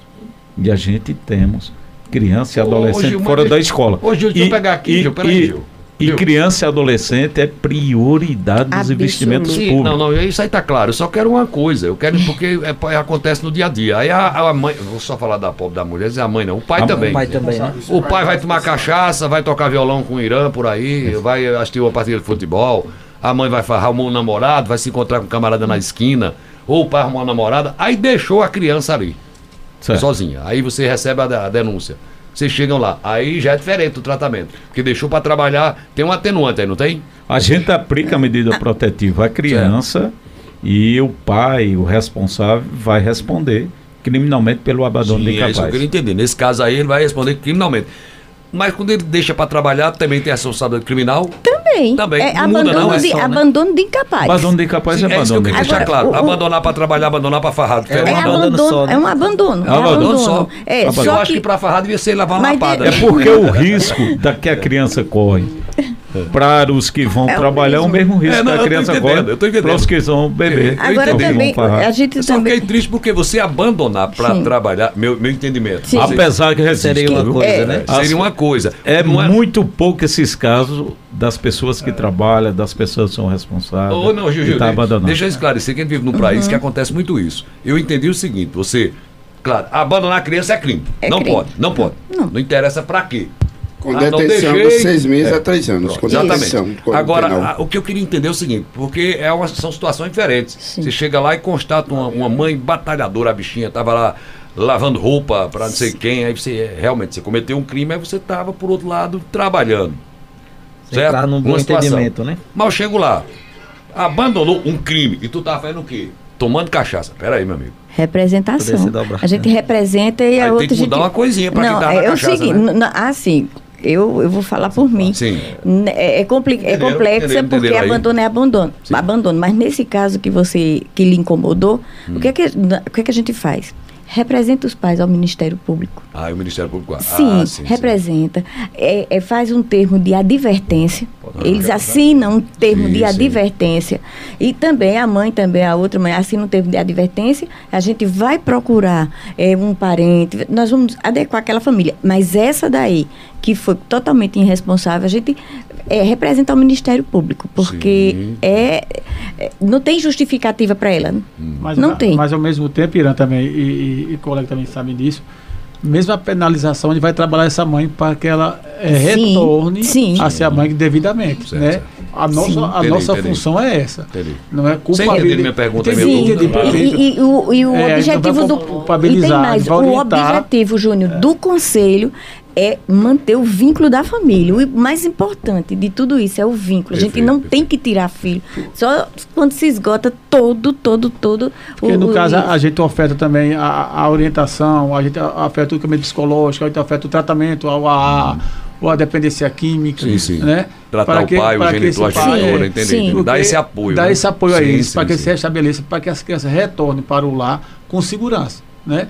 Aí, caso seja repetida a questão da negligência, é, que a criança faça isso, aí o Poder Judiciário, através da representação do Ministério Público, que quando a gente faz a notícia de fato do Ministério Público, ele vai ser acompanhado pela equipe técnica do Ministério Público isso. também. Sim. E aí eles vão avaliar como é que aquela família está se comportando após o fato. Hum. Né? Se teve uma mudança de comportamento com de relatórios, atitude, né? é, com o relatório da equipe, ou não. Se o relatório for desfavorável, eles vão ingressar junto ao judiciário pedindo o afastamento da criança da família mas só se permanecer a violação de direito. E depois tá, que deixa... se esgotar todos os recursos. Entendi. Eu, eu vou chamar o intervalo, mas eu fiquei com uma pergunta na, na, na cabeça aqui. Vocês entenderam o que eu falei do abandono? Sim, o abandono sim, é crime, em qualquer é situação. Sim, sim. Só que eu achei aí um pouquinho desproporcional para quem abandona para carregar saco sim. e quem abandona para farrar, né? Sim, sim. Aí deve ter uma diferença aí. Você foi farrar, tá lascado. Ó, eu, na volta, na volta eu queria saber outra questão também, é, que acontece muito ah, eu sou vizinho, rapaz, aquela mãe bate naquela criança. Eu escuto toda noite o choro da criança. E eu quero falar isso bem direito, porque isso é, vocês viram anjos com uma situação dessa. Todos nós, uma criança chorando. Né? Você imagina você ser impotente, apanhando, passando fome, necessidade. Então isso machuca com a gente, mexe com a gente. Então, escuta, é um vizinho, ó, todo dia essa criancinha chora. Meu Deus, aí de repente tá a criancinha roxa, marcada, hum. beliscada, né, enfim, machucada machucada. Aí quando denuncia esse pai ou essa mãe, essa criança vai para onde? Qual, qual o, o, acolhimento que essa criança tem que vocês conseguem? Digamos, madruga, na madruga, ó, vem aqui pelo amor de Deus, estão batendo uma criancinha aqui. Aí você chega lá, constata a criança toda machucada e o, a, os pais, sei lá, ou, ou violentos ou bêbados. Você, aquela criança vai para onde naquele momento? O que é que é feito? Aqueles pais vão ficar sem aquela criança por um tempo? Como é que é esse processo? Porque é esse medo. Às vezes o vizinho faz medo. Vou denunciar, viu? Vou denunciar. E o pai às vezes para de bater, porque se vier vai tomar meu menino. Se vier vai tomar minha menina. Entenderam que eu tô, a minha pergunta? Entendeu? Sim. Você está ouvindo Mesa Redonda, o programa de debates mais credibilizado da região. Aumente o seu conhecimento ouvindo e participando do Mesa Redonda, abordando sempre assuntos que lhe interessam. Mesa Redonda. O tempo está passando rápido, tá? Depois nós vamos divulgar aqui, atenção, os canais para vocês acessarem os conselhos, tá? Fazendo as denúncias, quem vê crianças sendo maltratadas, abandonadas, espancadas. Nós vamos deixar aqui os canais de comunicação para vocês ouvirem, para onde ligar, quem ligar, como ligar, se pode ligar a qualquer hora, o que fazer. Nós vamos falar isso aqui no finalzinho do programa, passar todos esses canais, tá bom? Mas vamos lá. O vizinho constata uma criança agredida. Vocês vão lá, qual é a providência de imediato? Aquela criança é retirada imediatamente dali? Como é que é feito esse processo? Só queria que você explicasse. Nesses casos, hum. que principalmente depois da pandemia, a violência doméstica aumentou de forma absurda. Então, constatado, constatado que uma criança está sofrendo qualquer tipo de violação, deve ser comunicado ao Conselho Tutelar mas nesse caso de agressão, pode ligar para a polícia. Ligado para a polícia e constatando as agressões, o agressor será preso em flagrante, em flagrante. Será feito o exame de corpo de delito, né? O, exame de corpo de delito, né? É, é, E a criança será será encaminhada para o conselho tutelar ou será chamado conselho tutelar que aplicará a medida protetiva. Como o Nivaldo bem colocou, essa medida protetiva pode ser colocada numa família extensa, não é? Hum. Numa família extensa, onde ele o possa é estar Tio, prote... tia, tio, tia, parente, avô, parente. primo. Deixa eu pontuar uma situação, peraí, pontuar uma situação. Pois não. Você disse, liga para a polícia. Vamos lá, vamos, vamos, vamos, contextualizar aqui. Aí a polícia chega lá, uma viatura com três, quatro policiais, Isso. aquela criancinha tem oito, nove anos, sendo espancada, toda roxinha ali, machucada. Claro, o pai cometeu o crime, vai responder, ou a mãe, seja lá quem for. Pois não. Mas aí gera aquela situação, a criança não quer separar, vai, ah, meu pai preso, minha mãe presa. Essa é uma situação comovente, né? Como, o que fazer? Aí, porque a criança ah. é assim, ninguém, nem o pai, nem o filho apanhando não quer que leve o pai preso. Ô, Irã, mas, mas aí preso. vai haver... O que, é que vai acontecer aí? Mas tem que haver a diminuição de dano. É melhor essa criança, naquele momento, a gente sabe que primeiro tem um trauma da agressão. Não, mas eu não terminei a, a, a Fica explicação. É, é, a polícia. A, a, polícia tem que esperar você chegar antes de levar aquele adulto não, para. Não, vai, vai esperar a criança apanhar mais. Não, não, não, não, não é apanhar mais. Deixa, é assim, não, não, não é assim. Mas deixa, deixa, deixa, deixa eu explicar. É a polícia chegou, vamos lá, deixa eu explicar. Chegou na casa, tá ali, a criança machucada. Tá lá o pai, digamos, embriagado, embriagado. Aí a polícia já de imediato leva o pai e vai deixar a criança com alguém ou espera Não, vocês chegarem? A polícia geralmente com é, a mesma polícia aciona o conselho tutelar. Sim, sim, aí é, impo é importante também registrar que a proteção de criança e adolescente é uma rede de proteção. Certo. A SDS faz parte da rede de proteção de criança e adolescente. Essa visão que muitos têm, inclusive da, do Conselho Tutelar como órgão repressor, que é uma cultura errada. A polícia é um órgão de proteção, de proteção. ao cidadão, à cidadã. Certo, certo, certo. E a criança e adolescente está no artigo 4 É dever da família, da sociedade, do, da, é, do Estado, da família, da sociedade de forma geral, zelar pelo direito da criança e adolescente. Então, naquele momento, hum. tem que tirar o agressor, Sim. tirar o agressor e aplicar as medidas protetivas à vítima que está sendo vítima da agressão daquele agressor. Então, não tem outra forma a não ser tirando aquele agressor daquele momento. Certo. É claro, como já eu falei anteriormente, vai ter um trauma. Primeiro, ser agredido dessa forma pelo um pai, a pessoa que a gente mais ama, é uma coisa traumatizante.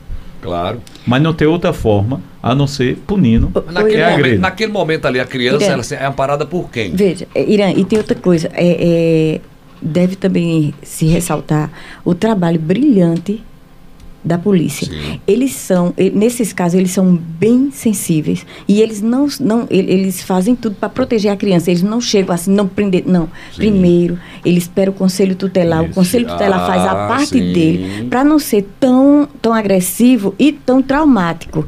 eu, eu, eu sou muito feliz quando eu, eu procuro esse trabalho com a polícia uhum. e fico até assim, porque eles têm uma preparação. Eles não chegam assim, Boa. vou prender o pai. Não, porque pra, de todo jeito a gente tem que tirar a, a criança. criança. É, tem que tirar o trauma. agressor. Né? mas ele faz queria, todo um trabalho. Eu queria fazer só um registro de um caso que aconteceu que foi, para mim, foi muito, assim, muito atípico e eu não tinha vivenciado nada como aquilo. Infelizmente teve um casal que foi assassinado e estava com a criança. E nós fomos acionados e lá não só foi o Conselho Tutelar, como também foi a equipe de direitos humanos hum. da Secretaria de Direitos Humanos que acolheu a criança e colocou na família extensa. Existem casos Sim. bem atípicos que é inevitável Sim. que a criança passe por esse trauma. trauma. Sim. E tem situações que requer que eles, muitas vezes as crianças que era, era se a gente tivesse o poder de privar as crianças de passar por certas situações era muito bom. Mas como todos, Ô, temos nossas limitações. Só acrescentando, Irã, como você traz essa pergunta, né, a gente tem que entender que o conselho não é o, o guardião legal das crianças e adolescentes. Hum. A gente é o guardião legal dos direitos. Então pode acontecer também nesses casos hum. que a polícia, se, exemplo, a polícia chega com um familiar, não ser necessária a presença do conselho. Sim. Hum. Porque o que se preza Isso. é a garantia dos direitos dela. Então, para a criança, como você me disse, o trauma de, de, de se perceber que o pai está indo embora, mas se tem um tio, uma tia, um primo, um avô, ela tem esse vínculo afetivo, esse uhum. carinho e esse zelo por ela, ela vai se sentir bem mais segura do que chegar ao conselho, conselho. tutelar uhum. para levar essa criança. Entendi, então, entendi. não se faz necessário todas as vezes que o conselho esteja presente no local do abandono incapaz, mas se faz necessário que seja noticiado ao conselho, porque essa família vai ser acolhida pela família o relatório indo para o conselho, a gente vai trabalhar essa família e fazer as devidas orientações para garantir os direitos, ao mesmo tempo que vai também ser trabalhado a, a família que cometeu o fato do abandono incapaz. Né? Então, como o Gil traz muito bem, a redução de danos daquela criança, de, de ver seu pai, de estar no abandono incapaz, de ver, se, de ver o agressor se afastar da família. Então, quanto mais a gente diminuir esse dano, se for a família que estiver no local, melhor do que o próprio conselho tutelar. Oh, outra pergunta para vocês. Só, foi não, só interrompendo não. você, é, Eira. E nem pega numa deixa do, do companheiro Gil, né? Antigamente quem saía de casa, quando tinha direito violado, era criança. Era outra hoje, violação. É. Hoje quem sai é o agressor. Então, olha como a lei está mudando, olha como as coisas estão acontecendo. As medidas né? Então, é que nem, hoje você olhou, o cara foi para a mulher, é punido. Hum. Antigamente não, ficava em casa tal. Então, qual era a segurança que a criança tinha? Hoje não. O, o agressor fica, é, tem que deixar a residência, né? Hum, então, dá mais segurança né, à, criança ou adolescente, né? Em caso de, de, agressão ou violação de direitos. E quando vocês chegam no caso de agressão, assim, a criança abandona, sei lá, e constata, porque hoje isso é comum, tem mães com 15, 16 anos por aí, eita meu Deus do céu, quando chega lá, criança agredida uma mãe com 15, 16 anos, é, menor ainda. E a abordagem, a situação aí agora? O que fazer? Qual a pergunta? Qual é a pergunta, por favor? É, você entendeu? Você vai lá, uma situação de uma criança sendo agredida ou abandonada e se depara, às vezes, com um casal menor de idade. O pai 17, a mãe 16, Já responde. a mãe 14, 15. E aí, meu Deus? Aí, tudo é menor aí. Adolescente responde, responde, pelo ato que fez. Responde. É porque é outra cultura Eu, é, que se que queria, tem. É isso que eu queria falar. Que uhum. criança realmente não responde pelos seus atos infracionais. Criança comete ato inflacional, mas comete. Mas ele não responde. Quem responde são os pais e responsáveis. Sim, Agora, espera aí, espera aí. a adolescente, uhum. a partir de 12 anos, ela aí responde. ela já responde pelos seus atos. Certo, então certo. ela vai responder pela negligência, se for o caso, pela agressão, se for o caso, que ela praticou contra seu filho, contra seu parente. Ela vai responder pelo ato infracional que ela praticou. Certo, certo. Então, sendo, no caso, menor, adolescente. Sim. Né? Adolescente. Vai ser aplicadas medidas protetivas cabíveis a pai responsável, porque ela está sendo pai responsável, que foi a violadora, não é isso que está ah, falando? Ah, certo. Vai ser aplicado. E, e o pai dessa adolescente, a mãe dessa adolescente, mãe? E Veja, aí, nesse caso, também é vai chamado, responsabilizar casal? também. Porque vai depender dos fatos. Exemplo, se você se traz, se for dois adolescentes, 14, 16 anos morando sozinhos, não pode. Né? Então, os pais vão ser chamados para ser responsabilizados, porque eles não têm autonomia ainda Pronto. de estar tá vivendo sozinho numa casa é, é, para construir seu lar. Então, é, os pais, é que, é, que, o adulto. Nivaldo, é isso que eu queria falar, porque no nosso Brasil a gente encontra de tudo, e no Nordeste cultura, principalmente. É. Mas, a cultura, mas né? também não é. deixa de ser responsabilizado. É o, o, o, adolescente, se ele, se ele fez o ato. Agora, e se for é, grave, ele vai, pode ir Agora é importante registrar, se tiver acima de 16 anos, sendo mãe, Sim. há situações onde se emancipa. Sim. Agora, Sim. é caso muito específico. Tá, eu quero, aí eu era necessário a gente estar tá discutindo aqui a lei. aí a gente precisava de mais de um programa aqui. Eu quero puxar o lençol mais para frente uma coisinha. Certo. Escutem, eu quero puxar o lençol mais para frente uma coisinha. Vamos lá. Aí chega lá o casal. O rapaz 17, a moça 16 anos. Vamos lá, configurar. Esse casal tá agredindo a criança. Criança que é filha, o filho do, do casal, né? E de repente, aí estão morando numa casa sozinhos. Os dois. Os três com o filho, a filha. Certo. Os pais desse casal não podem responder por nada, não?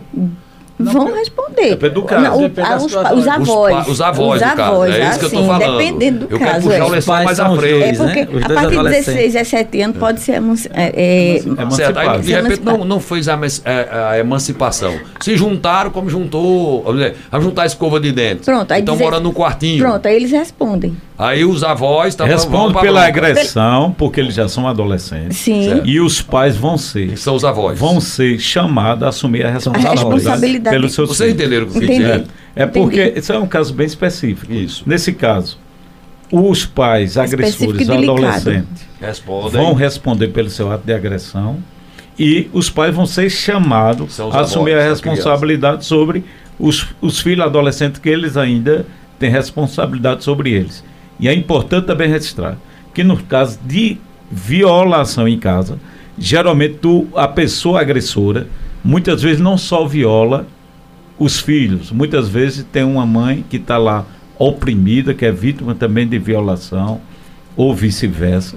A maioria dos casos é uma, é uma situação mais ou menos assim. Atípica. assim. Então, tem um contexto. Quando você vê uma criança é, sendo agredida no contexto familiar, ou há uma repressão por parte de uma das partes, ou a conivência, né? Mas a maioria dos casos há uma repressão e muitas vezes quem dá a proteção é justamente o outro companheiro ou a companheira que também está sendo vítima dessa violação. É, eu fiz essa pergunta para vocês, a questão aí da criança, filha de dois adolescentes, o adolescente morando em um quartinho, se juntaram, pegaram as escovas de dente, juntaram, geraram aquela criança. Se os pais, os avós daquela criança ficam ilesos, né? Porque às vezes, não, minha filha juntou com o rapaz, problema deles problema lá. Dele. Não é bem assim. Agora, é importante também nesses casos, é. porque muitas vezes há uma discriminação muito grande é. quando um adolescente, um adolescente responde, resolve, decide viver junto. O fato de uma adolescente engravidar e gerar uma criança não tira dela a proteção integral, e, inclusive a responsabilidade de, de dos pais. Então, se estiver havendo isso, já está havendo ali uma violação de direito para aquela adolescente, seja do sexo feminino ou do sexo masculino. Porque é importante que a gente possa aceitar. Porque muitas vezes o adolescente, porque houve um tempo, inclusive na nossa época, que era comum as mulheres casarem com 12, com 13 anos, 14 anos. Aí elas casavam. E muitas vezes adolescente tem uma vida sexual ativa, hum. com 15, 16 anos, e não tira dela a proteção integral. Agora a gente vive numa sociedade discriminatória, né? machista principalmente, que é comum o rapaz com 12, 13, 14 anos ter uma vida sexual ativa. Os pais têm até orgulho, alguns disso. E quando a menina com 14, com 16 anos engravida, ela é discriminada não tira dela a proteção integral. O direito de um adolescente com 15 anos tem, aqui não engravidou, aqui não namora, aqui engravidou e gerou filho, tem direito à mesma proteção. Ah, a, mesma história, a minha filha, ah, tem pais que a minha filha de 15, 16 anos engravidou, do, como diz, na, vamos pegar a linguagem nossa, bem popular, de um safado, hum. de um vagabundo, de um bandido. Aí o pai vai e bota para fora de casa. E aí, o que, é que o conselho faz? A bichinha, 15 anos, Chegou um malaca ali, enrolou. Sofreu duas violações. É, enrolou a coitadinha, ter, e vai engravidou ter seus direitos ela. todos garantidos. Certo. E os pais, sim, mas direito garantido. Mas o que fazer com esses pais que pegaram. Pronto, você tá. Vá viver com aquele é safado pra lá. Né? E aí? É como o, o, o colega Ele falou. Disse. Veja, é, é, nesses casos, a família, geralmente a família do rapaz acolhe. Sim. Né? Maravilhoso, acolhe. Aí, quando chega até o conselho, a gente é, notifica a família uhum. da, da, da, da, da adolescente, conversando para dizer que a responsabilidade tem que ser dividida, porque uhum. eles vão precisar do apoio do, dos pais, não é verdade?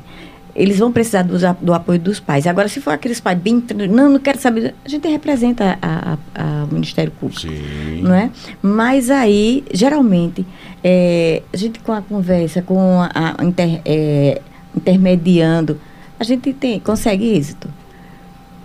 Né? E quando é de um cabra safado, não vai deixar de ser pai e de ter os direitos dele. Agora também temos que garantir o direito da, da, da, da adolescente, da criança e também é, é, é, procurar ajudar também esse, esse adolescente.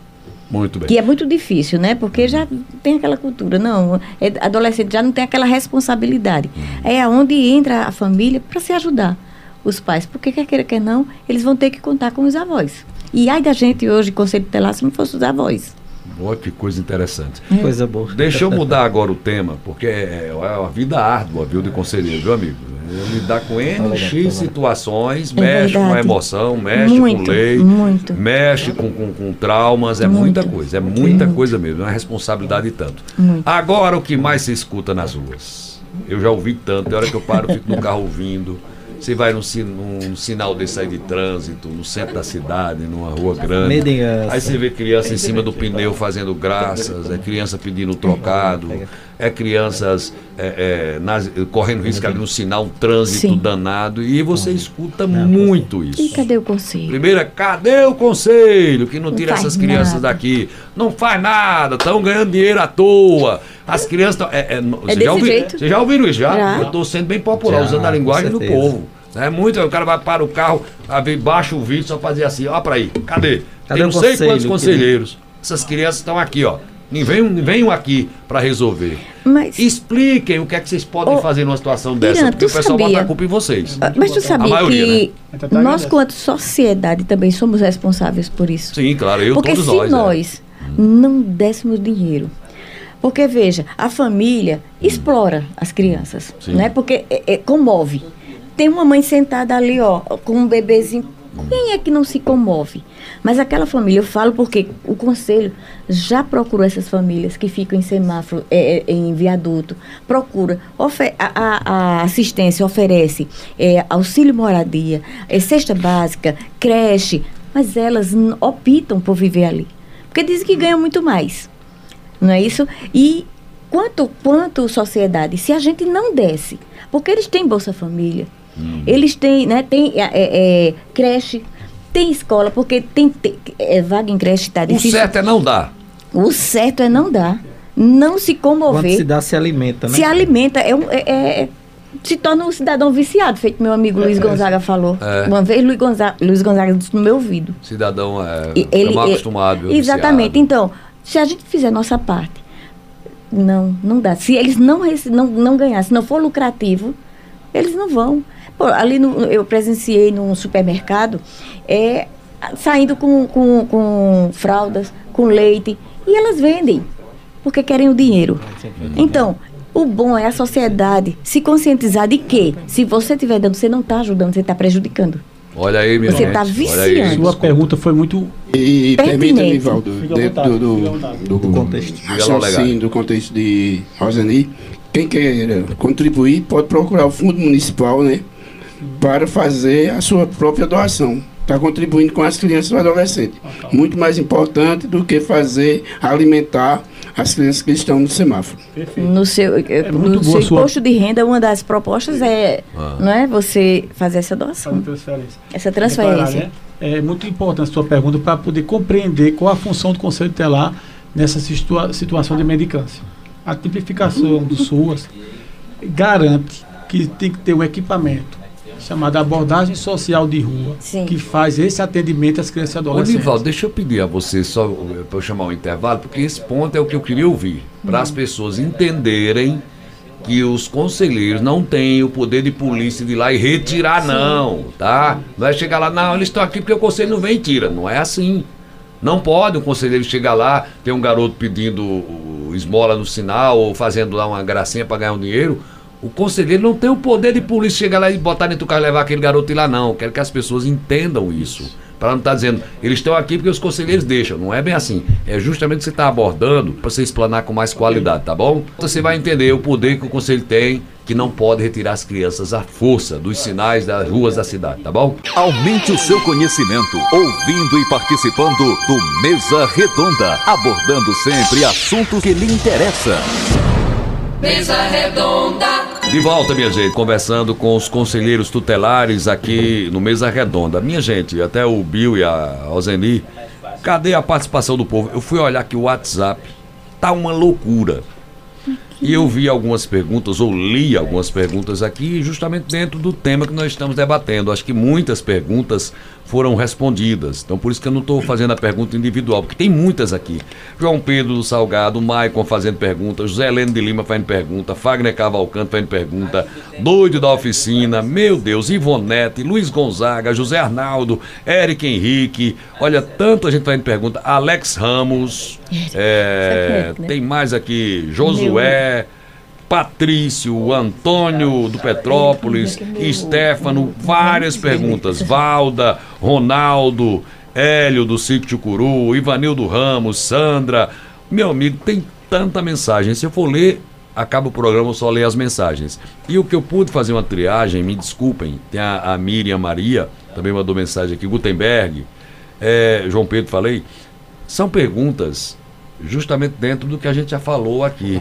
Aqui, ó, a pergunta que mais é, é replicada aqui nas mensagens, eu vou ter que voltar ao tema, a gente já falou, mas vou voltar aqui. Olha, mas pode ser, o menino pode ser ator da, da TV, pode ser filho de ator, trabalhar como ator mirim, é, pode ser jogador de futebol, é, pode ser. Então faz essas perguntas, como que diz, o filho do pobre não pode trabalhar na feira, mas o filho do rico pode ser um ator de televisão, pode ser um jogador famoso. O, o, o Bill, acho ah, perdão, Gil. o Gil, Gil. O Gil Bobinho, acho que foi ele que explanou esse assunto. Pode trabalhar, o menor ele pode trabalhar, desde que seja avaliada a condição do trabalho, horário. O que, que eu quero dizer com isso? Seu filho, o meu filho, que são filhos de pobre, pode trabalhar. É, eu quero que o filho de Irã trabalhe. Sim, ele tem o quê? 14 anos, mas ele vai trabalhar de tal horário a tal horário, Isso. no local assim, assim, assado. Matriculado, vai ter toda essa, essa avaliação. Não é que não é permitido trabalhar. É assim. Agora, para ele trabalhar, eu estou respondendo pelos conselheiros, pelo que eu já ouvi aqui, para não voltar ao assunto. Tem que ser avaliado o local de trabalho e as condições de trabalho desse garoto. Perfeito. E aí ele recebe a autorização. Por isso que a gente vê a Tomirim fazendo propaganda nas TVs por aí. Olha, compra aqui o cachimbo do índio Irã Cavalho, é baratinho. Mas ele, para fazer aquele anúncio ali, a justiça fez uma avaliação, que condição ele ia trabalhar Perfeito. e tudo mais. Né? Mesmo com o jogador de futebol, o menino, ah, ele tá trabalhando jogando futebol. Todo pai quer o menino, o jogador de futebol, ganha dinheiro, não quer? Claro, Mas para ele trabalhar lá e treinar, foi feita uma avaliação. Então não é proibido o menor trabalhar. E sim, quer trabalhar, quer. Qual é a condição? Que horário? Como? Que local? Aí permite. Tá, Respeitada a condição peculiar é, de um ser indesvolvido. Agora, o que não pode é você pegar um filho e jogar de madrugada, um menino de 14, 13, 15 Sim. anos, para ir trabalhar carregando frete, trabalhar montando banco na feira, o menino dorme direito, deixa de estudar. Aí é uma condição que não dá certo. O pai entende que ele está aprendendo a ser homem, mas está deixando de viver a vida dele, quer estudar. No outro dia ele vai para a escola como, bichinho? Um olho aberto, outro fechado, né? dormindo. Então, é essa condição que eu quero que as pessoas entendam, tá? Valeu, pessoal. Um abraço a todos. Foi o, os meninos aqui. Mandou. Irão olhar, ele tá cheio, cheio. E o Facebook eu vou olhar enquanto eles respondem. Mas aí o Nivaldo ia falar dessa situação que é muito é, é, falada nas ruas. Até em tom de crítica. As pessoas veem os menores nas ruas, nos semáforos, nas ruas, pedindo, a, na porta de estabelecimentos. E muitas afirmações são assim: cadê o conselho? Para tirar essas crianças. E não é bem assim, né, Anivaldo? De jeito maneira, né? A, é, é, a, pergunta era para ser, cadê os pais dessas crianças? É, era para ser o contrário, né? É. É. Mas trazendo para o conselho, para a população entender qual o papel do conselho nisso aí e qual, qual é o papel para poder se garantir esses direitos de criança e adolescente, ah, o SUAS é, tem como é, equipamento a abordagem social de rua que existe no município né? Que são essas pessoas que têm uma formação, uma capacitação para poder fazer essa abordagem, ver quais são as violações de direito que essas crianças e adolescentes estão passando. Eles vão abordar essa família, vão fazer um relatório, vão verificar qual a necessidade deles e encaminhar para os órgãos competentes. É, Secretaria de Educação, Secretaria de Saúde, é, CREAS, CRAS, o que seja. Sendo que esses direitos continuem sendo violados, eles também encaminham para o Conselho Tutelar esse relatório, onde nós é, notificar, vai ter o endereço família, da família. Nós não vamos à rua, até porque muitas vezes o conselho já foi até puxado faca para conselheiro no passado, quando fazia isso, né? Uhum. Muitas vezes criança sai correndo no meio da rua, é capaz de ser atropelada também, porque entende que o conselho é bicho papão e não é nossa função estar ali na rua. Você não pode parar um carro e botar lá dentro? Não, de não, jeito não. maneira. Não pode. De jeito maneira. Então a gente vai, quando chegar esse relatório, que foi feito todos os, é, os encaminhamentos pela assistência, para resguardar esse direito e não foi conseguido, eles encaminham para o Conselho Tutelar. Então, vamos ao endereço da família, vamos notificar para é, reforçar os serviços que foram ofertados para ele, para que a criança não se encontre mais lá. Caso permaneça, aí o Conselho noticia, como a notícia de fato, ao Ministério Público para que sejam tomadas as providências. Mas em nenhum momento o Conselho vai no meio da rua para poder tirar uma criança do pai, botar dentro do carro e levar. Não é função do Conselho, é isso. Deixa eu citar, um, um, contextualizar uma situação. Aí eu sou dono de um restaurante, um estabelecimento comercial. Aí todo dia na minha porta tem lá cinco, seis crianças pedindo. E fica aquela situação chata, viu? O, o empregado. Vai pra lá, menino, sai daqui, bota pra lá, empurra pra cá, vai pra lá. E o menino vem e vai lá o vigilante, bota pra. E gera uma situação desconfortável. Aí eu sou dono do estabelecimento. Eu não posso, eu ligar para vocês, vocês não podem ir lá e tirar essas crianças. Veja, não. Vocês ligam para a gente, a gente vai acionar a abordagem social de rua. Sim. É eles que vai fazer essa abordagem e essa hum. conversa com essa família, com esse menino, hum. para descobrir a família e ver o que está necessitando no seu familiar para que aquele menino não fique na rua. Certo. Né? E aí ele vai solicitar e caminhar para os, os órgãos que necessitam para garantir esse direito. Caso não consiga, aciona o conselho. E aí nós vamos acionar, conversar com essa família, quando tiver a localização dela, notificar para comparecer ao conselho, vamos informar toda a situação. E caso continue essa violação, nós encaminhamos notícia de fato para o Ministério Público. É, Irã, eu, te, existe um equipamento de abordagem social, tanto do município como um, a gente costuma muito falar disso, do Conviva, que é uma, uma, uma organização da sociedade civil que, que pratica é, essa abordagem social de rua, sabe? Que é muito bem feita também. Com maestria, verdade. Com maestria, porque eles ofertam esses meninos é, cursos profissionalizantes, é, é, ofertam também passagem para poder deslocar da sua casa para o local, oferta alimentação, oferta educação, então acompanhamento psicológico. acompanhamento psicológico. Então tudo que essas crianças precisam é desse acompanhamento, desses encaminhamentos. Não é ser retirado da família. Hum. Aí é esse princípio. A sociedade cabe é, não fazer a doação e fazer a denúncia. Pode ligar para o conselho, pode. Mas não espere que o conselho vá à rua para poder retirar essas crianças. O conselho vai acionar o órgão competente que tenha a capacidade e a formação abordar e procurar de abordar família. isso para poder fazer o tratamento com essa família e logo depois vai retornar para o conselho. O, tem outro cidadão que pensa que chamar a polícia resolve, resolve? De jeito nenhum. Onivaldo, eu acho que é importante retratar porque a polícia nem vai. Crianças vai, né? estão indo para a rua. Não é razoável a gente imaginar que uma criança de recém-nascida, uma criança de dois anos, criança de três anos, ele levanta, sai de casa e vai para a rua para pedir comida no restaurante. Ele está sendo levado pelo pai, está sendo levado pela mãe, ou está sendo usado por outras pessoas, terceiros, para ser explorada, hum. para praticar aquele ato de estar tá medicando em benefício de alguém. Então é importante a, a, equipe da abordagem de rua, porque ela vai ver o contexto social, a, porque aquela criança está ali. Muitas vezes aquela criança está ali e está deixando de estar na creche que está matriculada.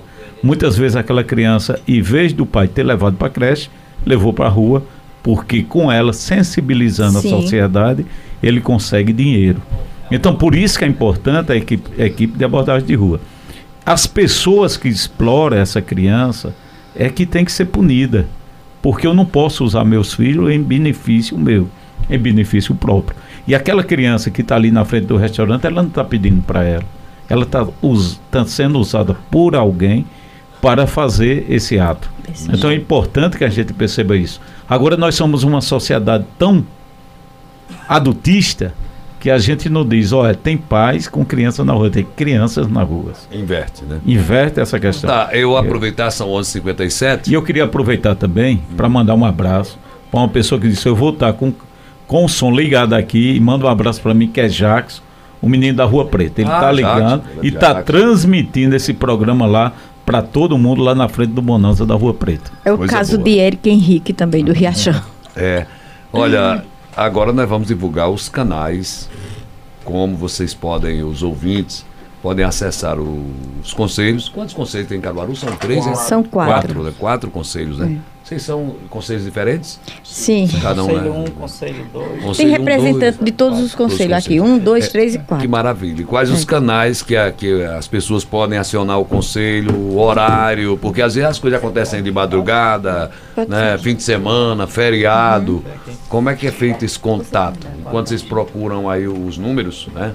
Já nós, tem, temos, nós temos telefone fixo do Conselho 1, 3701 1546. Calma, 3701 1546. A mãe tá lá no fogão. Pera aí, pera aí. Pera Oi, eu vou pegar a caneta. Corra, pegue a caneta, que eu tô pegando a minha caneta, o papel. 3701 1546. 1546. 3701 1547. 3701 1547, só seguindo a sequência. Isso. E o 3721 8570. Esses são os telefones fixos fixo. 82, 570. 85, 70. E temos os dos plantões, né? Sim. Que ficam após as 18 horas. Pronto, esse plantão. Vamos lá, devagarzinho o plantão. Liga lá. Os plantões. É o 98384. 98384. 3488. 3488.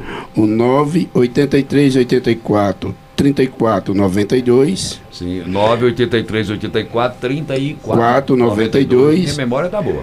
E o 98384 3493. 3493. E deixando também o da equipe de abordagem, que é tão importante Sim, quanto. dessa abordagem social aí. Exatamente. Tá. Toda a população deveria ter esse número. Opa, atenção, anota aí, ó. Anota aí, Também o Disque 100, né? Isso, o Disque 100, o, o Disque Denúncia, o Esses 90. Esses vocês estão passando 90. aí. À noite, na madruga, atende? Atende. 24 horas. 24 horas é o conselho. Nós, nós vivemos. É plantão. Nós temos plantões. Vocês então, são pior do que bares, né? então, o telefone Sim, da equipe de abordagem é o 991 99 7535. Essa é a equipe de abordagem. Pronto, lá. A abordagem social foi destacada aqui. O telefone é 99199 7535. Perfeito. É Pronto. Esse aqui todo mundo tem que ter, né? Que é a abordagem todo social. Mundo tem que ter, é bom. E os conselhos eu passei um monte aí, foi? Isso. E tem o Disque 100 também, né? E também, assim, é, qualquer órgão. o Disque Denúncia também. Né? É, é, qualquer órgão. Tem o Disque Índio aqui também. Não, é. Olha, é, quando a população. Eu não tenho o número do conselho. Se ligar para a delegacia, tem. Se ligar para a Rádio Cultura, tem. tem qualquer tem, tem. colégio tem. Então. Pronto. Vamos usar. E, na, e, de noite pode ligar esses números Sim, aí que foram passados, de, é, né? que são os plantonistas, Pronto. 24 Minha horas. gente, mais alguma coisa, meio dia e um, quero agradecer a vocês, viu? Eu também tenho uma coisa para dizer. Então diga lá. Eu vou, eu vou aproveitar que não é toda hora que eu tenho essa, esse privilégio de estar aqui numa das emissoras Opa. mais ouvidas e agradecer. Ah. Né, ontem nós tomamos posse, agradecer a minha família, a meus amigos que me confiaram mais um mandato agradecer a Deus e dizer que estou muito feliz com essa nova equipe, esses guerreiros que estão entrando para somar. Muito obrigado, viu? E contem conosco. Vocês têm carro para trabalhar? O sim. suporte tá bom nos conselhos, tá bom? Tá, tá carro, bom. estrutura. Carro, sim, sim. Tá, uma eu, estrutura. lembro que no início tem uma época que eu era repórter externo. É era tanta reclamação. Aí não tem carro, não tem o quê, não é, tem gasolina, não tem não sei o quê, é, não tem telefone. Aí tem a casa do conselho. Agora tá tudo legalzinho. Da rua Rodrigues de Abreu. Eu vou visitar. Tá 101, né, no Maurício Nassau. Aonde? Rua Rodrigues de Abreu, Rodrigues 101, de Abreu 101. Próximo à antiga, antiga maternidade Bom Jesus. Sim. Né? É, também agradecer meus familiares é, por todo o empenho, por todo o amor, por todo o carinho que tem por mim, em especial a minha esposa Rosa Lemos, né, e os meus filhos. A cantora Rosimar Lemos? A cantora Rosimar Lemos. Oh, Rosimar, sabia não, tá vendo, velho? É porque às vezes confunde, confunde que eu sou a esposa dele. Roseni Lemos, aí pensa que eu sou a é. esposa, aí eu me aproveito. É. Ah, é. São os Lemos, né? Me aproveito. É, e a, assim Lemos é parente, deve ser parente também. Assim. Também, né? E a, e a todos os ouvintes, né? Procure o conselho, denuncie. Não precisa ver a violação acontecendo. Quando vocês perceberem que existe ameaça, podem entrar em contato com o conselho para a gente fazer os caminhamentos devidos. Muito bem. Alguém quer falar mais alguma coisa? Eu, eu gostaria, Ira, primeiro parabenizar a Rádio Cultura pela prestação de serviço a esse programa. Perfeito. Parabenizar a sua condução e também agradecer às pessoas que me confiaram mais um mandato. Eu estou no meu quarto mandato enquanto conselheiro tutelar e eu devo isso à sociedade caruaruense, devo isso à minha família, à minha esposa, minhas filhas, meus irmãos e queria também assim agradecer o companheirismo que eu tive durante todo esse tempo dos colegas conselheiros tutelar. Então, um abraço também a, Amigo Ariberto, que mandou um abraço para tu agora, Irã, hum. lá de São Caetano. E a todos os colegas que estão me ouvindo, um abraço e muito obrigado. Muito bem, minha gente. Olha, eu quero. É, foi não, Felipe? Quer falar, Felipe? Deixa eu registrar aqui o Iveson Araújo, mandou aqui abraço para todos. Ah, haja mensagem chegando aqui ainda. Gente, eu já falei. A maioria das perguntas eu li aqui, as perguntas, todas elas dentro do que a gente falou aqui em todos os temas. Pois não, diga lá, é o Olegário ou é Felipe? Vai, é, é... Gente, é só agradecer Jennifer, Jennifer. A, a, oportunidade né, de estarmos aqui debatendo sobre um assunto tão importante, né, que é a atuação do Conselho Tutelar no município de Caruaru. Agradecer pela oportunidade que me foi confiada também, né, que é de estar zelando pelos direitos da criança e do adolescente. Agradecer a minha família, os amigos que me apoiaram nesse processo. Enfim, é só gratidão e vamos à luta. Valeu, legal. Quer Eu falar, legal, Felipe? Agradecer aos amigos que depositaram esse voto de confiança, né, a minha família, aos meus filhos, a minha esposa, a todos que engajaram nessa luta. Não foi fácil o momento. Nós passamos por quase um ano de preparação, que seja na preparação da documentação, de provas, de capacitação, prova de informática, mas valeu a pena. Dizer à sociedade que estamos à disposição com a equipe aguerrida para é, garantir os direitos das crianças e adolescentes e ressaltar também a importância dos companheiros que não obtiveram êxito no pleito, tipo doutorzinho, doutor é, Jorge Casagrande e tantos outros né? companheiros, né? que prestaram relevantes serviços que contribuir. vão contribuir com certeza e que nós estamos à disposição. Agradecer a Deus por esse momento e tantos outros que a gente vai fazer parte. Irã, muito obrigado. Muito bem, Jorge Casagrande é, é o único que cresce aquele cabelo, é. aquela receita, não fica branco. Não fica branco, não. Nem cai, é o cabeludo. Eu já falei pra ele. Tá, tá ganhando pra novinho da Paraíba. Novinho, a vida toda é novinho. Ele vai ser Jorginho. Diga aí, Felipe. É, eu queria agradecer a oportunidade, Irã, agradecer também aos companheiros, né?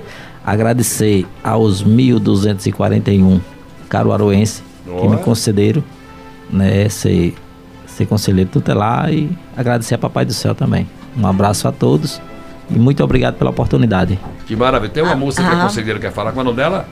É, é, Etervânia. Mamãe é criativa. Baixa aí, filha, pra você não quebrar a coluna. Pode baixar que vai pra você.